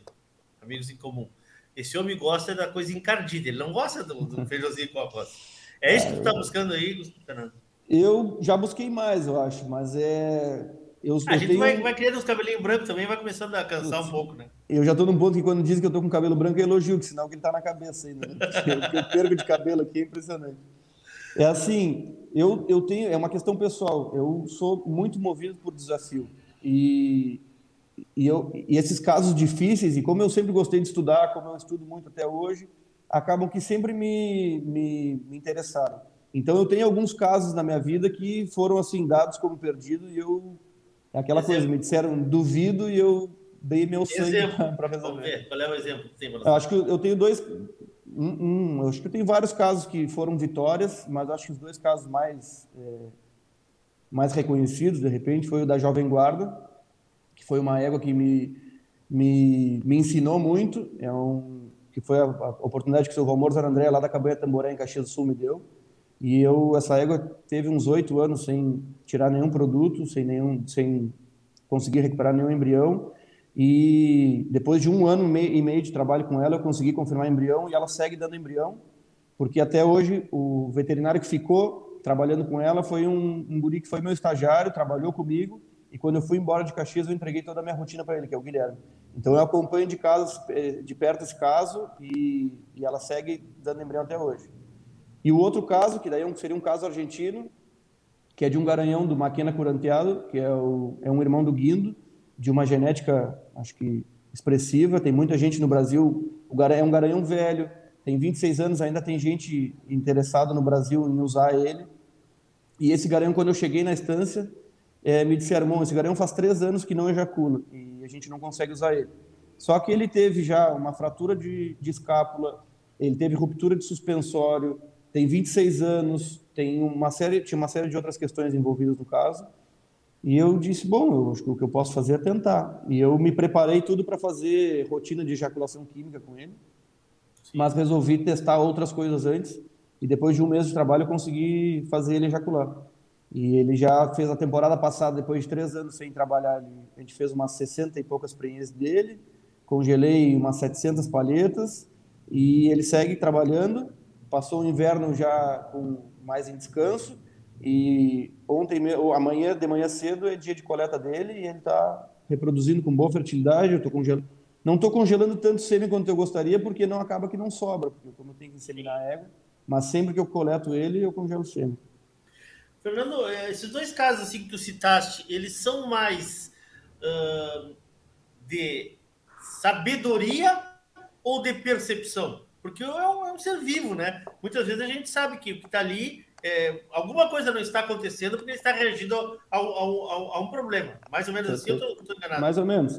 Eu acho que antes de sabedoria e percepção é persistência, porque foram Bom, casos claro. super difíceis e Sim. que normalmente quem tem uma rotina muito pesada acaba deixando de lado que é impossível tu dar atenção devida. É que eu, como sou é, maluco por essas coisas, eu acabo que eu dou uma, uma atenção maior. Mas em dois, nos dois casos, eu posso te dizer que acho que a principal meu principal medicamento foi o manejo. Então, nos dois casos, eu fiz uma rotina de manejo. É, desde trocar do, da cocheira, em alguns casos, né, cocheira para o campo, tipo de comida, é, deixar de fazer o tradicional que a gente faz com o cavalo, que é dar ração, aveia, é, o mesmo feno a mesma pastagem, é, exercício, quando possível, né? Esses são dois casos é, difíceis. A própria Jovem Guarda, quando eu comecei a trabalhar com ela, ela tinha uma, uma, uma, uma um comprometimento de interfalangiana proximal, que veio, na ocasião, veio um cirurgião belga na, operar lá na clínica do Dr. Jarbas, isso por intermédio do Rolando, e esse cirurgião fez uma artrodese, uma artrodese da articulação, e ela ficou um tempão em recuperação, e depois dessa, dessa artrodese, depois da troca de manejo e mais um monte de tratamento, ela deu embrião. Então, sempre é um trabalho multidisciplinar, nunca é sozinho, nunca, nunca é. Nunca é, nunca é nós falamos ontem, nós citamos ontem, quando eu cito ontem aqui para o pessoal entender, é que a gente ontem à tarde tomou um mate, conversamos um pouco sobre o que íamos abordar, né? O Fernando que queria entender qual seria o objetivo do nosso programa, né? Então, por isso que eu agora estou me lembrando de algumas coisas que nós falamos. Falaste que tem uma égua que está sendo exportada, ou pensando em ser exportada, tem uma idade avançada, é isso? Me lembro bem da, da exportação. Não, na verdade. Anos, 26, não falaste alguma coisa? Não, é o Garanhão. O, é o Garanhão, é o Garanhão. É o próprio, Garanhão. O próprio Maquena Curanteado, eles, eles me procuraram, o pessoal da tá. Argentinos, para saber as condições de clínicas e reprodutivas dele para exportação. Sim. E Sim. eu dei o ok, óbvio que eu participo sempre que possível do processo para ajudar na, na claro, no processo, claro. porque eu sei que é um caso, é, não é um caso pô, simples de chegar e reproduzir, mas eh, em relação à fertilidade e produção, ele é muito bom. Produção, estou ah. falando da parte técnica, produção espermática, sim, sim. ele é muito bom. E por isso que eu tenho fé. Se, eu tive, se fosse um cavalo que eu tivesse um pouco de dúvida, de repente eu ia dizer, não, segura. Mas é, é um, com 26 anos, estão cogitando a possibilidade de exportar ele. Ou seja, existe interesse de, de ambas Até partes. Até quando ele vai, mais ou menos? Eu acho que ele vai mais uns quantos anos. Ah, é um é dos cavalos, por exemplo, que eu eu trabalhei com um delanteiro lá na charqueada. O delanteiro morreu com 31. E eu trabalhei com ele até um ano antes, até numa das minhas viagens para a Argentina, ele teve uma complicação clínica. E eu passei todo o tempo no telefone, armei toda a questão de enviar para a clínica e tudo mais. Ele foi muito bem até os 30 e 29, 30, muito bem, produzindo muito produzindo, bem. Produzindo bem. Produzindo. E outro cavalo que eu também trabalhei com idoso, que eu tive Fui, fiz algumas tentativas, foi com o Muchacho, que também era do, da charqueada. Só Sim. que aí o Muchacho já estava com 34, já tinha. Ele não estava comigo, eu não pude dar uma atenção que eu gostaria, mas é um cavalo que eu tentei também. Ou seja, tem vários casos que passam dos 30 com, com qualidade. Qual, qual o mais longevo que tu já trabalhaste? Não, acho que o, o Delanteiro e o Muchacho foram os que foram mais longe. O Muchacho parou um pouco antes, ele morreu com 34, mas ele parou antes. E fêmeas? E fêmeas, bom, é, eu tenho casos de égua com 28 anos é, produzindo embrião. E já tive caso, óbvio, de égua com 27 parida e prenha. Só que aí o que acontece? Nessa fase, a criação do potro é muito comprometida. Muito então, éguas velhas com, com. Nesse caso, a indicação é transferência de embrião, e óbvio, nunca é simples, né? A égua velha é, tem outras complicações da idade que são inerentes do caso, não tem o que fazer. Mas 28 já, eu até vou te dizer que eu procuro nem saber muito detalhe da idade, porque eu sei que é velho. E eu não quero saber o quão velho é, porque eu sei que vai claro. ser difícil igual, eu não quero desestimular, eu vou claro. adiante. Hoje, hoje, quantos animais tu tens aí na, na República aí, sob, sob, sob o teu cuidado? Hoje, bom, fora os animais da cabanha, até tenho aqui, eu acho o número. Fora os animais da cabanha, os que estão no centro são hoje 200 vocês têm, vamos explicar então, vocês têm a cabanha e Perfeito. vocês têm o centro que vocês... Que, fun que funcionam dentro do mesmo local com tá. estruturas. de reprodução. Machos Exato. e fêmeas aí, tá. Exato. Hoje, tá. nesse momento, são 221 animais, entre receptoras, doadoras e, e matrizes. São Matriz. 42 doadoras e 119 éguas para, por prenhez. E, e, e, machos? E machos, é... essa eu posso te dizer, eu não, eu não separei, mas são Diminuiu muito o número de garanhões, porque agora aqui na, na Argentina muitos garanhões vão para manada, por incrível que pareça, garanhões famosos vão cobrir manada. Mas hoje a gente deve estar com garanhões trabalhando no centro cerca de 10 ou 11 garanhões. Tá. Mas eu tive aqui, a, no inverno, por exemplo, eu tive, estava no caso hoje, são as doadoras que estão é, em, em, em, que são as mais diferentes, os, os, melhores animais que a gente tem, mas no inverno aqui teve congelando sêmen, Cauel, Guacito, Sargento, é, Fierro, é, que mais? Aí tem os cavalos Feitiço, Cambiaço, que mais? Luteador, que é o irmão inteiro do Gomensoro, foi um número expressivo de animais. Todo mundo que vinha aqui se impressionava, que aqueles animais que a gente normalmente vê por foto, ou não viu competir, estavam ali para ser apreciados. Para a gente começar a encaminhar o nossa, nosso encerramento, Fernando, uh, falaste aí, eu quero saber um pouco do manejo. Você acha, ah, larga os, caminhões, os garanhões, por mais famosos que, che que sejam, largo eles em manada. É por, não, não é por, por, por desconhecimento, né? É, mas é por, por uma questão tradicional, eu, eu ah, acho que, é que são, são, dois pontos. Primeiro, é cultural. Eu acredito que a questão cultural, os, os, os, mais antigos sempre fizeram assim e sempre funcionou. E então nesse ponto não trocam. Eu respeito. Eu acho que a questão cultural demora tempo para se, se introduzir novas coisas. Mas mesmo os, os criadores tradicionais que fazem manada já estão tirando éguas aptas a doar embrião e mandando para a gente. Ou seja, muitas éguas doadoras que estavam aí cobrindo em manada estão fazendo embrião com a gente agora, ou seja, já é um ponto positivo em relação à evolução. E outro ponto é em relação à logística e prestação de serviço. Muitos, muitos criadores estão em regiões mais isoladas que não tem mão de obra disponível assim. Então, assim, não é uma mão de obra simples, não é, é normalmente para ter um resultado interessante, você tem que ter alguém que tenha experiência e que esteja afim, que goste disso. Então, Sim. normalmente, se tu pega um veterinário de outra área vamos supor, de reprodução de bovinos e coloca ele para fazer reprodução de equinos, não é que ele não tenha capacidade, mas normalmente ele optou por bovinos porque ele não gosta da rotina do equino. Então ele não vai estar disposto a, induzir égua 10 da noite, a revisar égua às 6 da manhã, a trabalhar sábado, domingo, feriado, Natal, Ano Novo. Então eu, eu escuto de muitos colegas e eu compartilho dessa ideia que primeiro para estar nisso tu tem que gostar muito, porque Sim. faz disso o teu estilo de vida.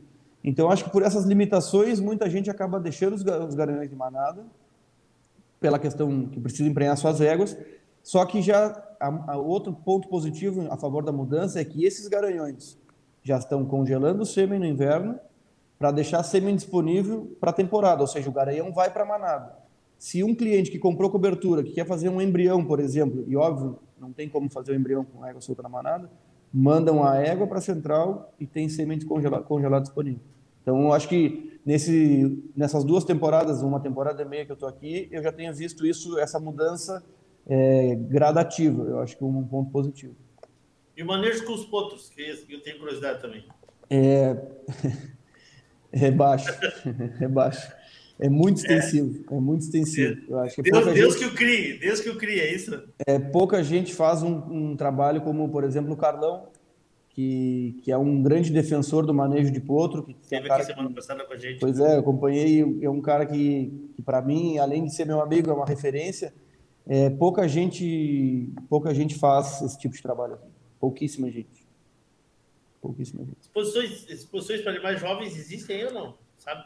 Não, eu, todos, todos os criadores que eu conheço aqui, é, bom, todos não, mas todos que eu conversei sobre o assunto não são a favor da, da exposição. Até porque eles não têm essa cultura do desmame e cocheiro, é, desmame e campo. Para vocês terem uma ideia, essas cabanhas tradicionais, em muitas delas, os garanhões que são importantes entre uma temporada e outra são soltos em manada de garanhões, ou seja, no campo junto com os outros. Seja, vai muitos ser, não estão nem numa cocheira, nem no potreiro. Vai ser cavalo. Claro, tem, tem só as vantagens, mas tem um milhão de desvantagens. Os riscos, né? Vamos supor, o Zorrino é um cavalo que, que cobria em manada. E, e também fez monta controlada, também já uh, teve no centro da Jéssica do Juan Pablo, que são os que estão fazendo a exportação dele, mas é um cavalo que cobriu manada. E numa manada pode acontecer um acidente e de repente o Zorrino não ia estar aqui disponível para ir para o Brasil hoje. E ele se adapta bem quando chegar aqui para outro sistema? É tranquilo? É, o sistema, ele, esse é um cavalo em particular que está parcialmente adaptado, porque eu sei que hoje ele está fazendo quarentena em um centro de reprodução, com dois colegas que, que são muito capazes e eu tenho certeza que ele, que ele vai já, Sim. vai já acostumado. Perfeito. Fernando, uh, quero te agradecer, começar a te agradecer, agradecer o pessoal que está interagindo com a gente. Uh, alguma coisa que tu anotaste e eu não te perguntei? Não, eu acho que, eu, eu na verdade, eu, eu, separei alguns números por curiosidade, Sim. caso alguém, alguém perguntasse. Mas, de repente, um número de que a gente não falou do, dos congelamentos, por exemplo. Boa. Dos animais congelados aqui, foram 34 garanhões nesse período que eu estou aqui, foram 34 garanhões ah. que eu congelei sêmen. É, 35% deles são brasileiros brasileiros e 21% são animais ou brasileiros que estão disponíveis aqui ou o caminho ao contrário, ou argentinos que tiveram. Por exemplo, tá aqui, passou aqui comigo o Ventarrão que teve com o Felipe, passou também quem mais? O Sargento que está lá com, com o Marcelo. Ou seja, 56% dos congelamentos que eu fiz são de animais de genética disponível nos dois países. Ou seja, eu acho que isso já mostra um, uma relação bem próxima, claro que na minha realidade. E do banco de sêmen, que eu, hoje eu, eu sou responsável por organizar o banco de sêmen que a gente tem, sêmen congelado que a gente tem, junto com o banco de sêmen do, da, do El Rincon. Sim. Hoje são 8 mil e não sei quantas palhetas armazenadas com a gente, é uma infinidade de botijões de, de, de sêmen. E desses são, a gente tem, eu fiz essa conta, são 56 garanhões que a gente tem no banco de sêmen. Desses 56 garanhões, 63% são de genética disponível nos dois países. E desses, 43%, ou seja, 24 garanhões brasileiros estão armazenados aqui. Um montão de garanhão super importante está disponível, estão sendo usados todos os dias. Eu faço preias do sedutor, do tormento, do patrão, do abraço, do temprano, do Cauel, que agora está aqui, mas esteve no Brasil também, do Sargento ainda, é, não quero ser injusto com nenhuma, vou dar uma. do Guacito, Fierro, Notiatiques, que mais? Esquivado, Ganadeiro, Irro Bueno, uh, Pampa, Cambiaço, é uma infinidade de cavalos brasileiros que estão aqui hoje. Então, até quem tiver curiosidade, isso tem disponível lá no, acho que no site do Mariano e do Ramiro, no Rincon, que eles que são responsáveis pela parte comercial. Mas eu, como tenho os botijões comigo, eu acabo que eu sei o que tem aqui. Sabendo o que, que é. E, e, me alegro, me alegro de ver isso aí, porque eu participei do lado deste lado aí do Brasil, do processo. Muitos cavalos é, eu, eu conheci, eu trabalhei, e agora estou fazendo um pouco o trabalho do outro lado. Tem éguas, por exemplo. Ano passado chegou uma égua para mim, eu disse, mas eu conheço sua égua, sabe? E era uma égua que foi comprada por um criador argentino, que eu nem sabia que tinha sido vendido, foi vendido pelo Gustavo, e era uma égua cria minha lá do tempo que eu fui para a Charqueada em 2012, foi uma prenhez que eu fiz de, do sedutor, e um argentino comprou, e essa égua está pelo segundo ano consecutivo aqui para a gente emprenhar ela. Então tem, eu, eu tenho alguns reencontros no, na rotina, é, éguas, éguas de criação de amigos, garanhões de criação de amigos, então isso eu acho interessante. E outros Quantos centros de reprodução aí tu conhece mais ou menos? Tu citaste um, que é do é, casal aí, né? Hoje do, Tem, da raça eixo, crioula. Eixo das mãos ou não? É, da raça crioula, vamos lá. É, vamos, tem o, o que eu trabalho, tem o da Jéssica do Juan Paulo, que está então em Charcobus, tem o da Liliana, esposa do Martinha Ceviche, que está em General, General Pico, que é perto de Trenquilauquen. Sim. Tem umas gurias que trabalham em Córdoba, que eu não tenho certeza se tem um local físico. Tinha um que trabalhava muito com crioulo, que era a Emília, que é muito minha amiga, que a Emília acabou indo trabalhar na Espanha. Então, é, tem o, o, centro do Nico, o Nico está em Bragado, trabalhou com cavalo crioulo, eu não sei se está com bastante cavalo crioulo, mas também é um centro é, habilitado capaz, boa pessoa o Nico. Tá aí, falei cinco. Eu não sou um grande conhecedor do mercado, mas te digo pelo intercâmbio de mandar sêmen congelado, de receber sêmen refrigerado claro, mandar sêmen refrigerado. Centros que, chegando, né? centros que funcionam como receber éguas e também garanhões. Sim, sim. E tem vários outros veterinários volantes que trabalham como volante, aí tem um número maior, mas eu estou tratando de conhecer eles devagarinho. Eu acho que também tem um pessoal em Tandil que, faz, que trabalha com os Vesprines, que é a Clara, eu acho que também ela tem um centro que ela recebe os animais. Vai respingar alguma coisa dessa tecnologia do polo para a raça crioula? Eu acho que vai. Eu acho que vai. Eu acho que eu já tenho recebido mensagens perguntando a respeito de sexagem. É óbvio que é, hoje ainda o Argentina, o crioulo na Argentina ainda falta um pouquinho para falar em ICSI, mas no Brasil a ICSI é uma realidade super acessível economicamente e, e na Argentina ainda falta um pouco um, um degrau a ser vencido é que como essas biotecnologias estão disponíveis para o polo, os valores ainda são exorbitantes, porque é um mundo completamente diferente. São exorbitantes para a realidade do crioulo. Então ainda falta essa esse intermédio para chegar para se tornar realidade. Mas eu acredito que sim, eu acredito que, que vai chegar tanto é que eu, há pouco tempo me ligou um, um, um veterinário dono de um centro de polo, que é referência aqui, que foi o Rieira, Fernando Rieira, e ele queria conversar comigo porque eles, eles também têm interesse nesse mercado crioulo, porque é um mercado em ascensão. Então, é, surge, a, surge demanda, eu acho que acredito que tem demanda. Sim. E a saída é o freio de ouro? Hoje, na visão do Fernando Paixão Lisboa, que está dizendo, não estou dizendo em base a nada, na minha opinião, é, o foco está no freio de ouro. Eles olham muito o freio de ouro. Agora, com a abertura da fronteira, é, eu tenho certeza de que, que vão, vai aquecer o mercado, porque muita gente vai ir e vir e poder olhar animais. É, o pessoal aqui está, tá, o mercado está aberto e eu acho que mais comercialização vai acontecer. E tanto é que até eu te comentei quando a gente conversou ontem que existe uma um, como eu tenho relação dos dois lados, muita gente acaba me procurando para perguntar se está disponível, se não está, como é que é o processo, quanto custa, é, se o sêmen do cavalo pode ir, não pode ir. Bom, fiz alguns processos de importação e exportação.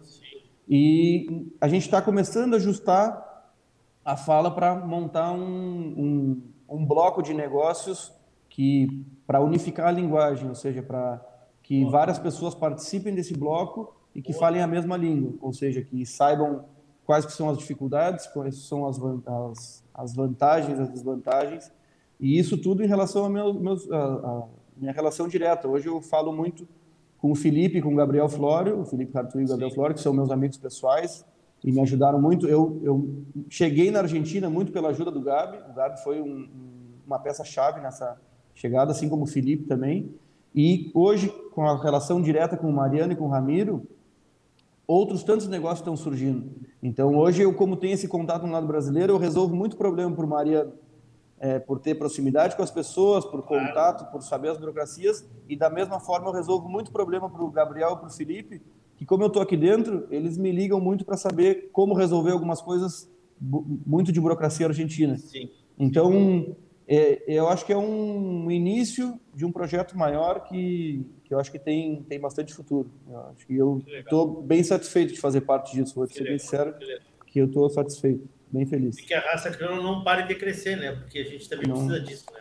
Exatamente, a gente que vive do cavalo é... Precisa, é, claro, claro. É e eu, nós estamos eu... aqui fazendo uma, uma, uma, se a BCC busca uma expansão ainda para o norte do Brasil, eu acho que esse caminho de volta aqui também ele é um mercado importante para quem. Pra, eu acho que essa, eu acho que essa expansão, essa expansão tem que incluir os países FIC. É, hoje a gente tem o Paraguai como, como o novo o, o, novo integrante, né? ou seja, o mais Sim. investidor.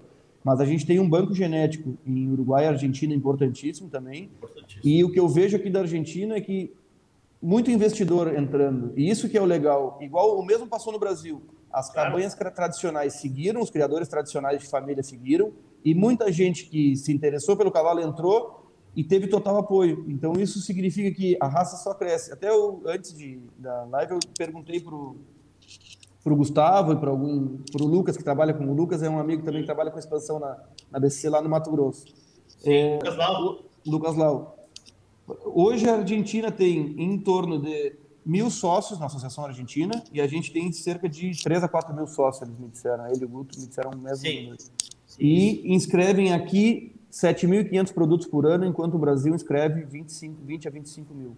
Então a gente está falando de universos diferentes, mas de uma consistência genética que existe aqui que é interessante. Então eu de verdade acho o mercado a ser super, buscado, né? A ser buscado, a ser buscado né? e eu que acho maravilha. que as associações poderiam, acho que já fazem isso, né? É, eu que não, não me envolvo, mas conversar mais para poder aproximar as pontas. Eu acho que eu acho que tanto em relação à questão de regras, né, que eu acho que tem regras que poderiam ser ajustadas entre os entre os países integrantes, e quanto à questão de aplicação de biotecnologia.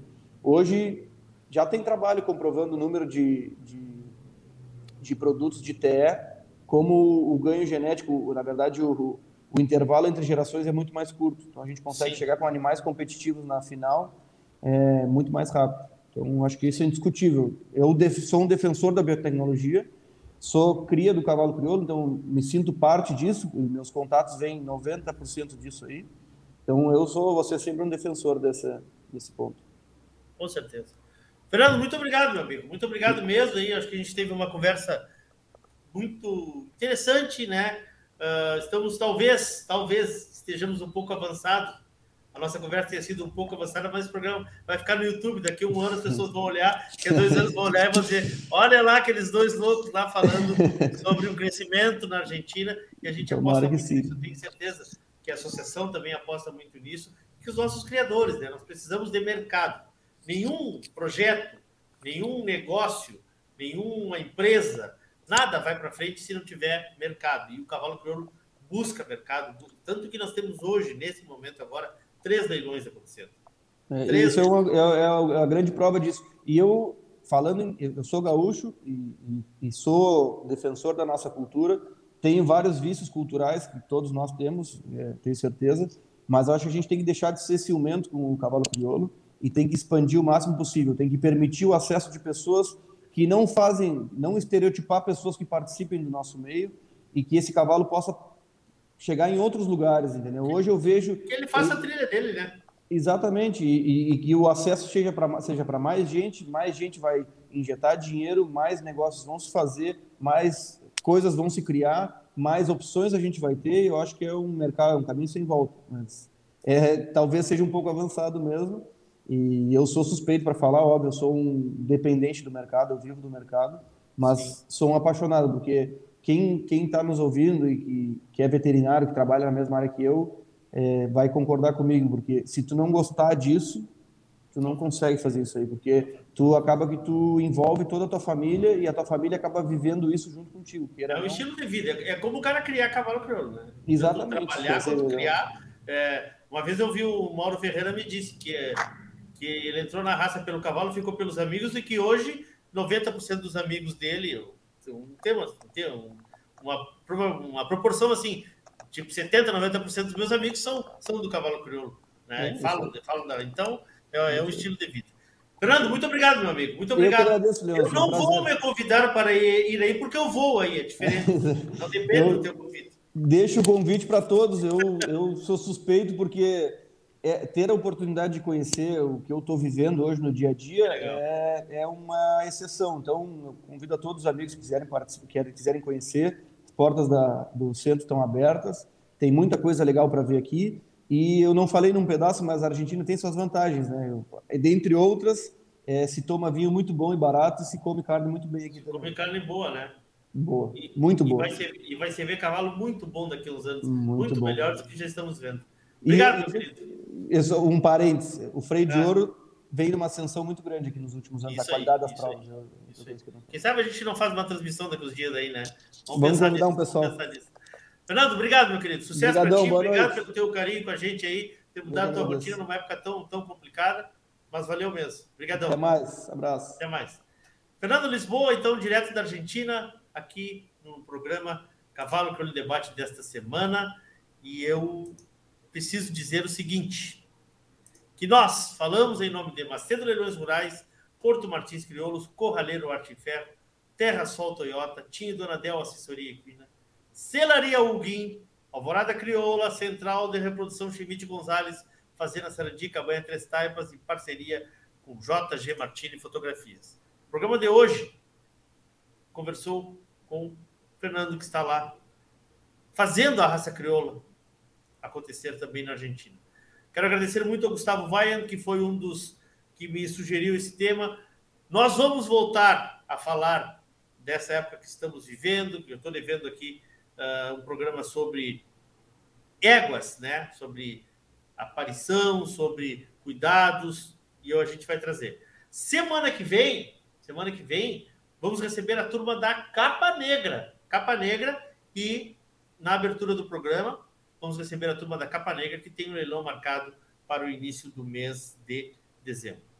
Eu quero agradecer muito a companhia de vocês, muitíssimo a parceria de vocês. Lembrar que este programa está no nosso YouTube, no canal do YouTube. Quem não se inscreveu, por favor, inscreva por lá. Vai lá, te inscreve, porque tem muito material sendo gerado. Nós estamos com uma novidade que vamos lançar daqui uns dias para vocês.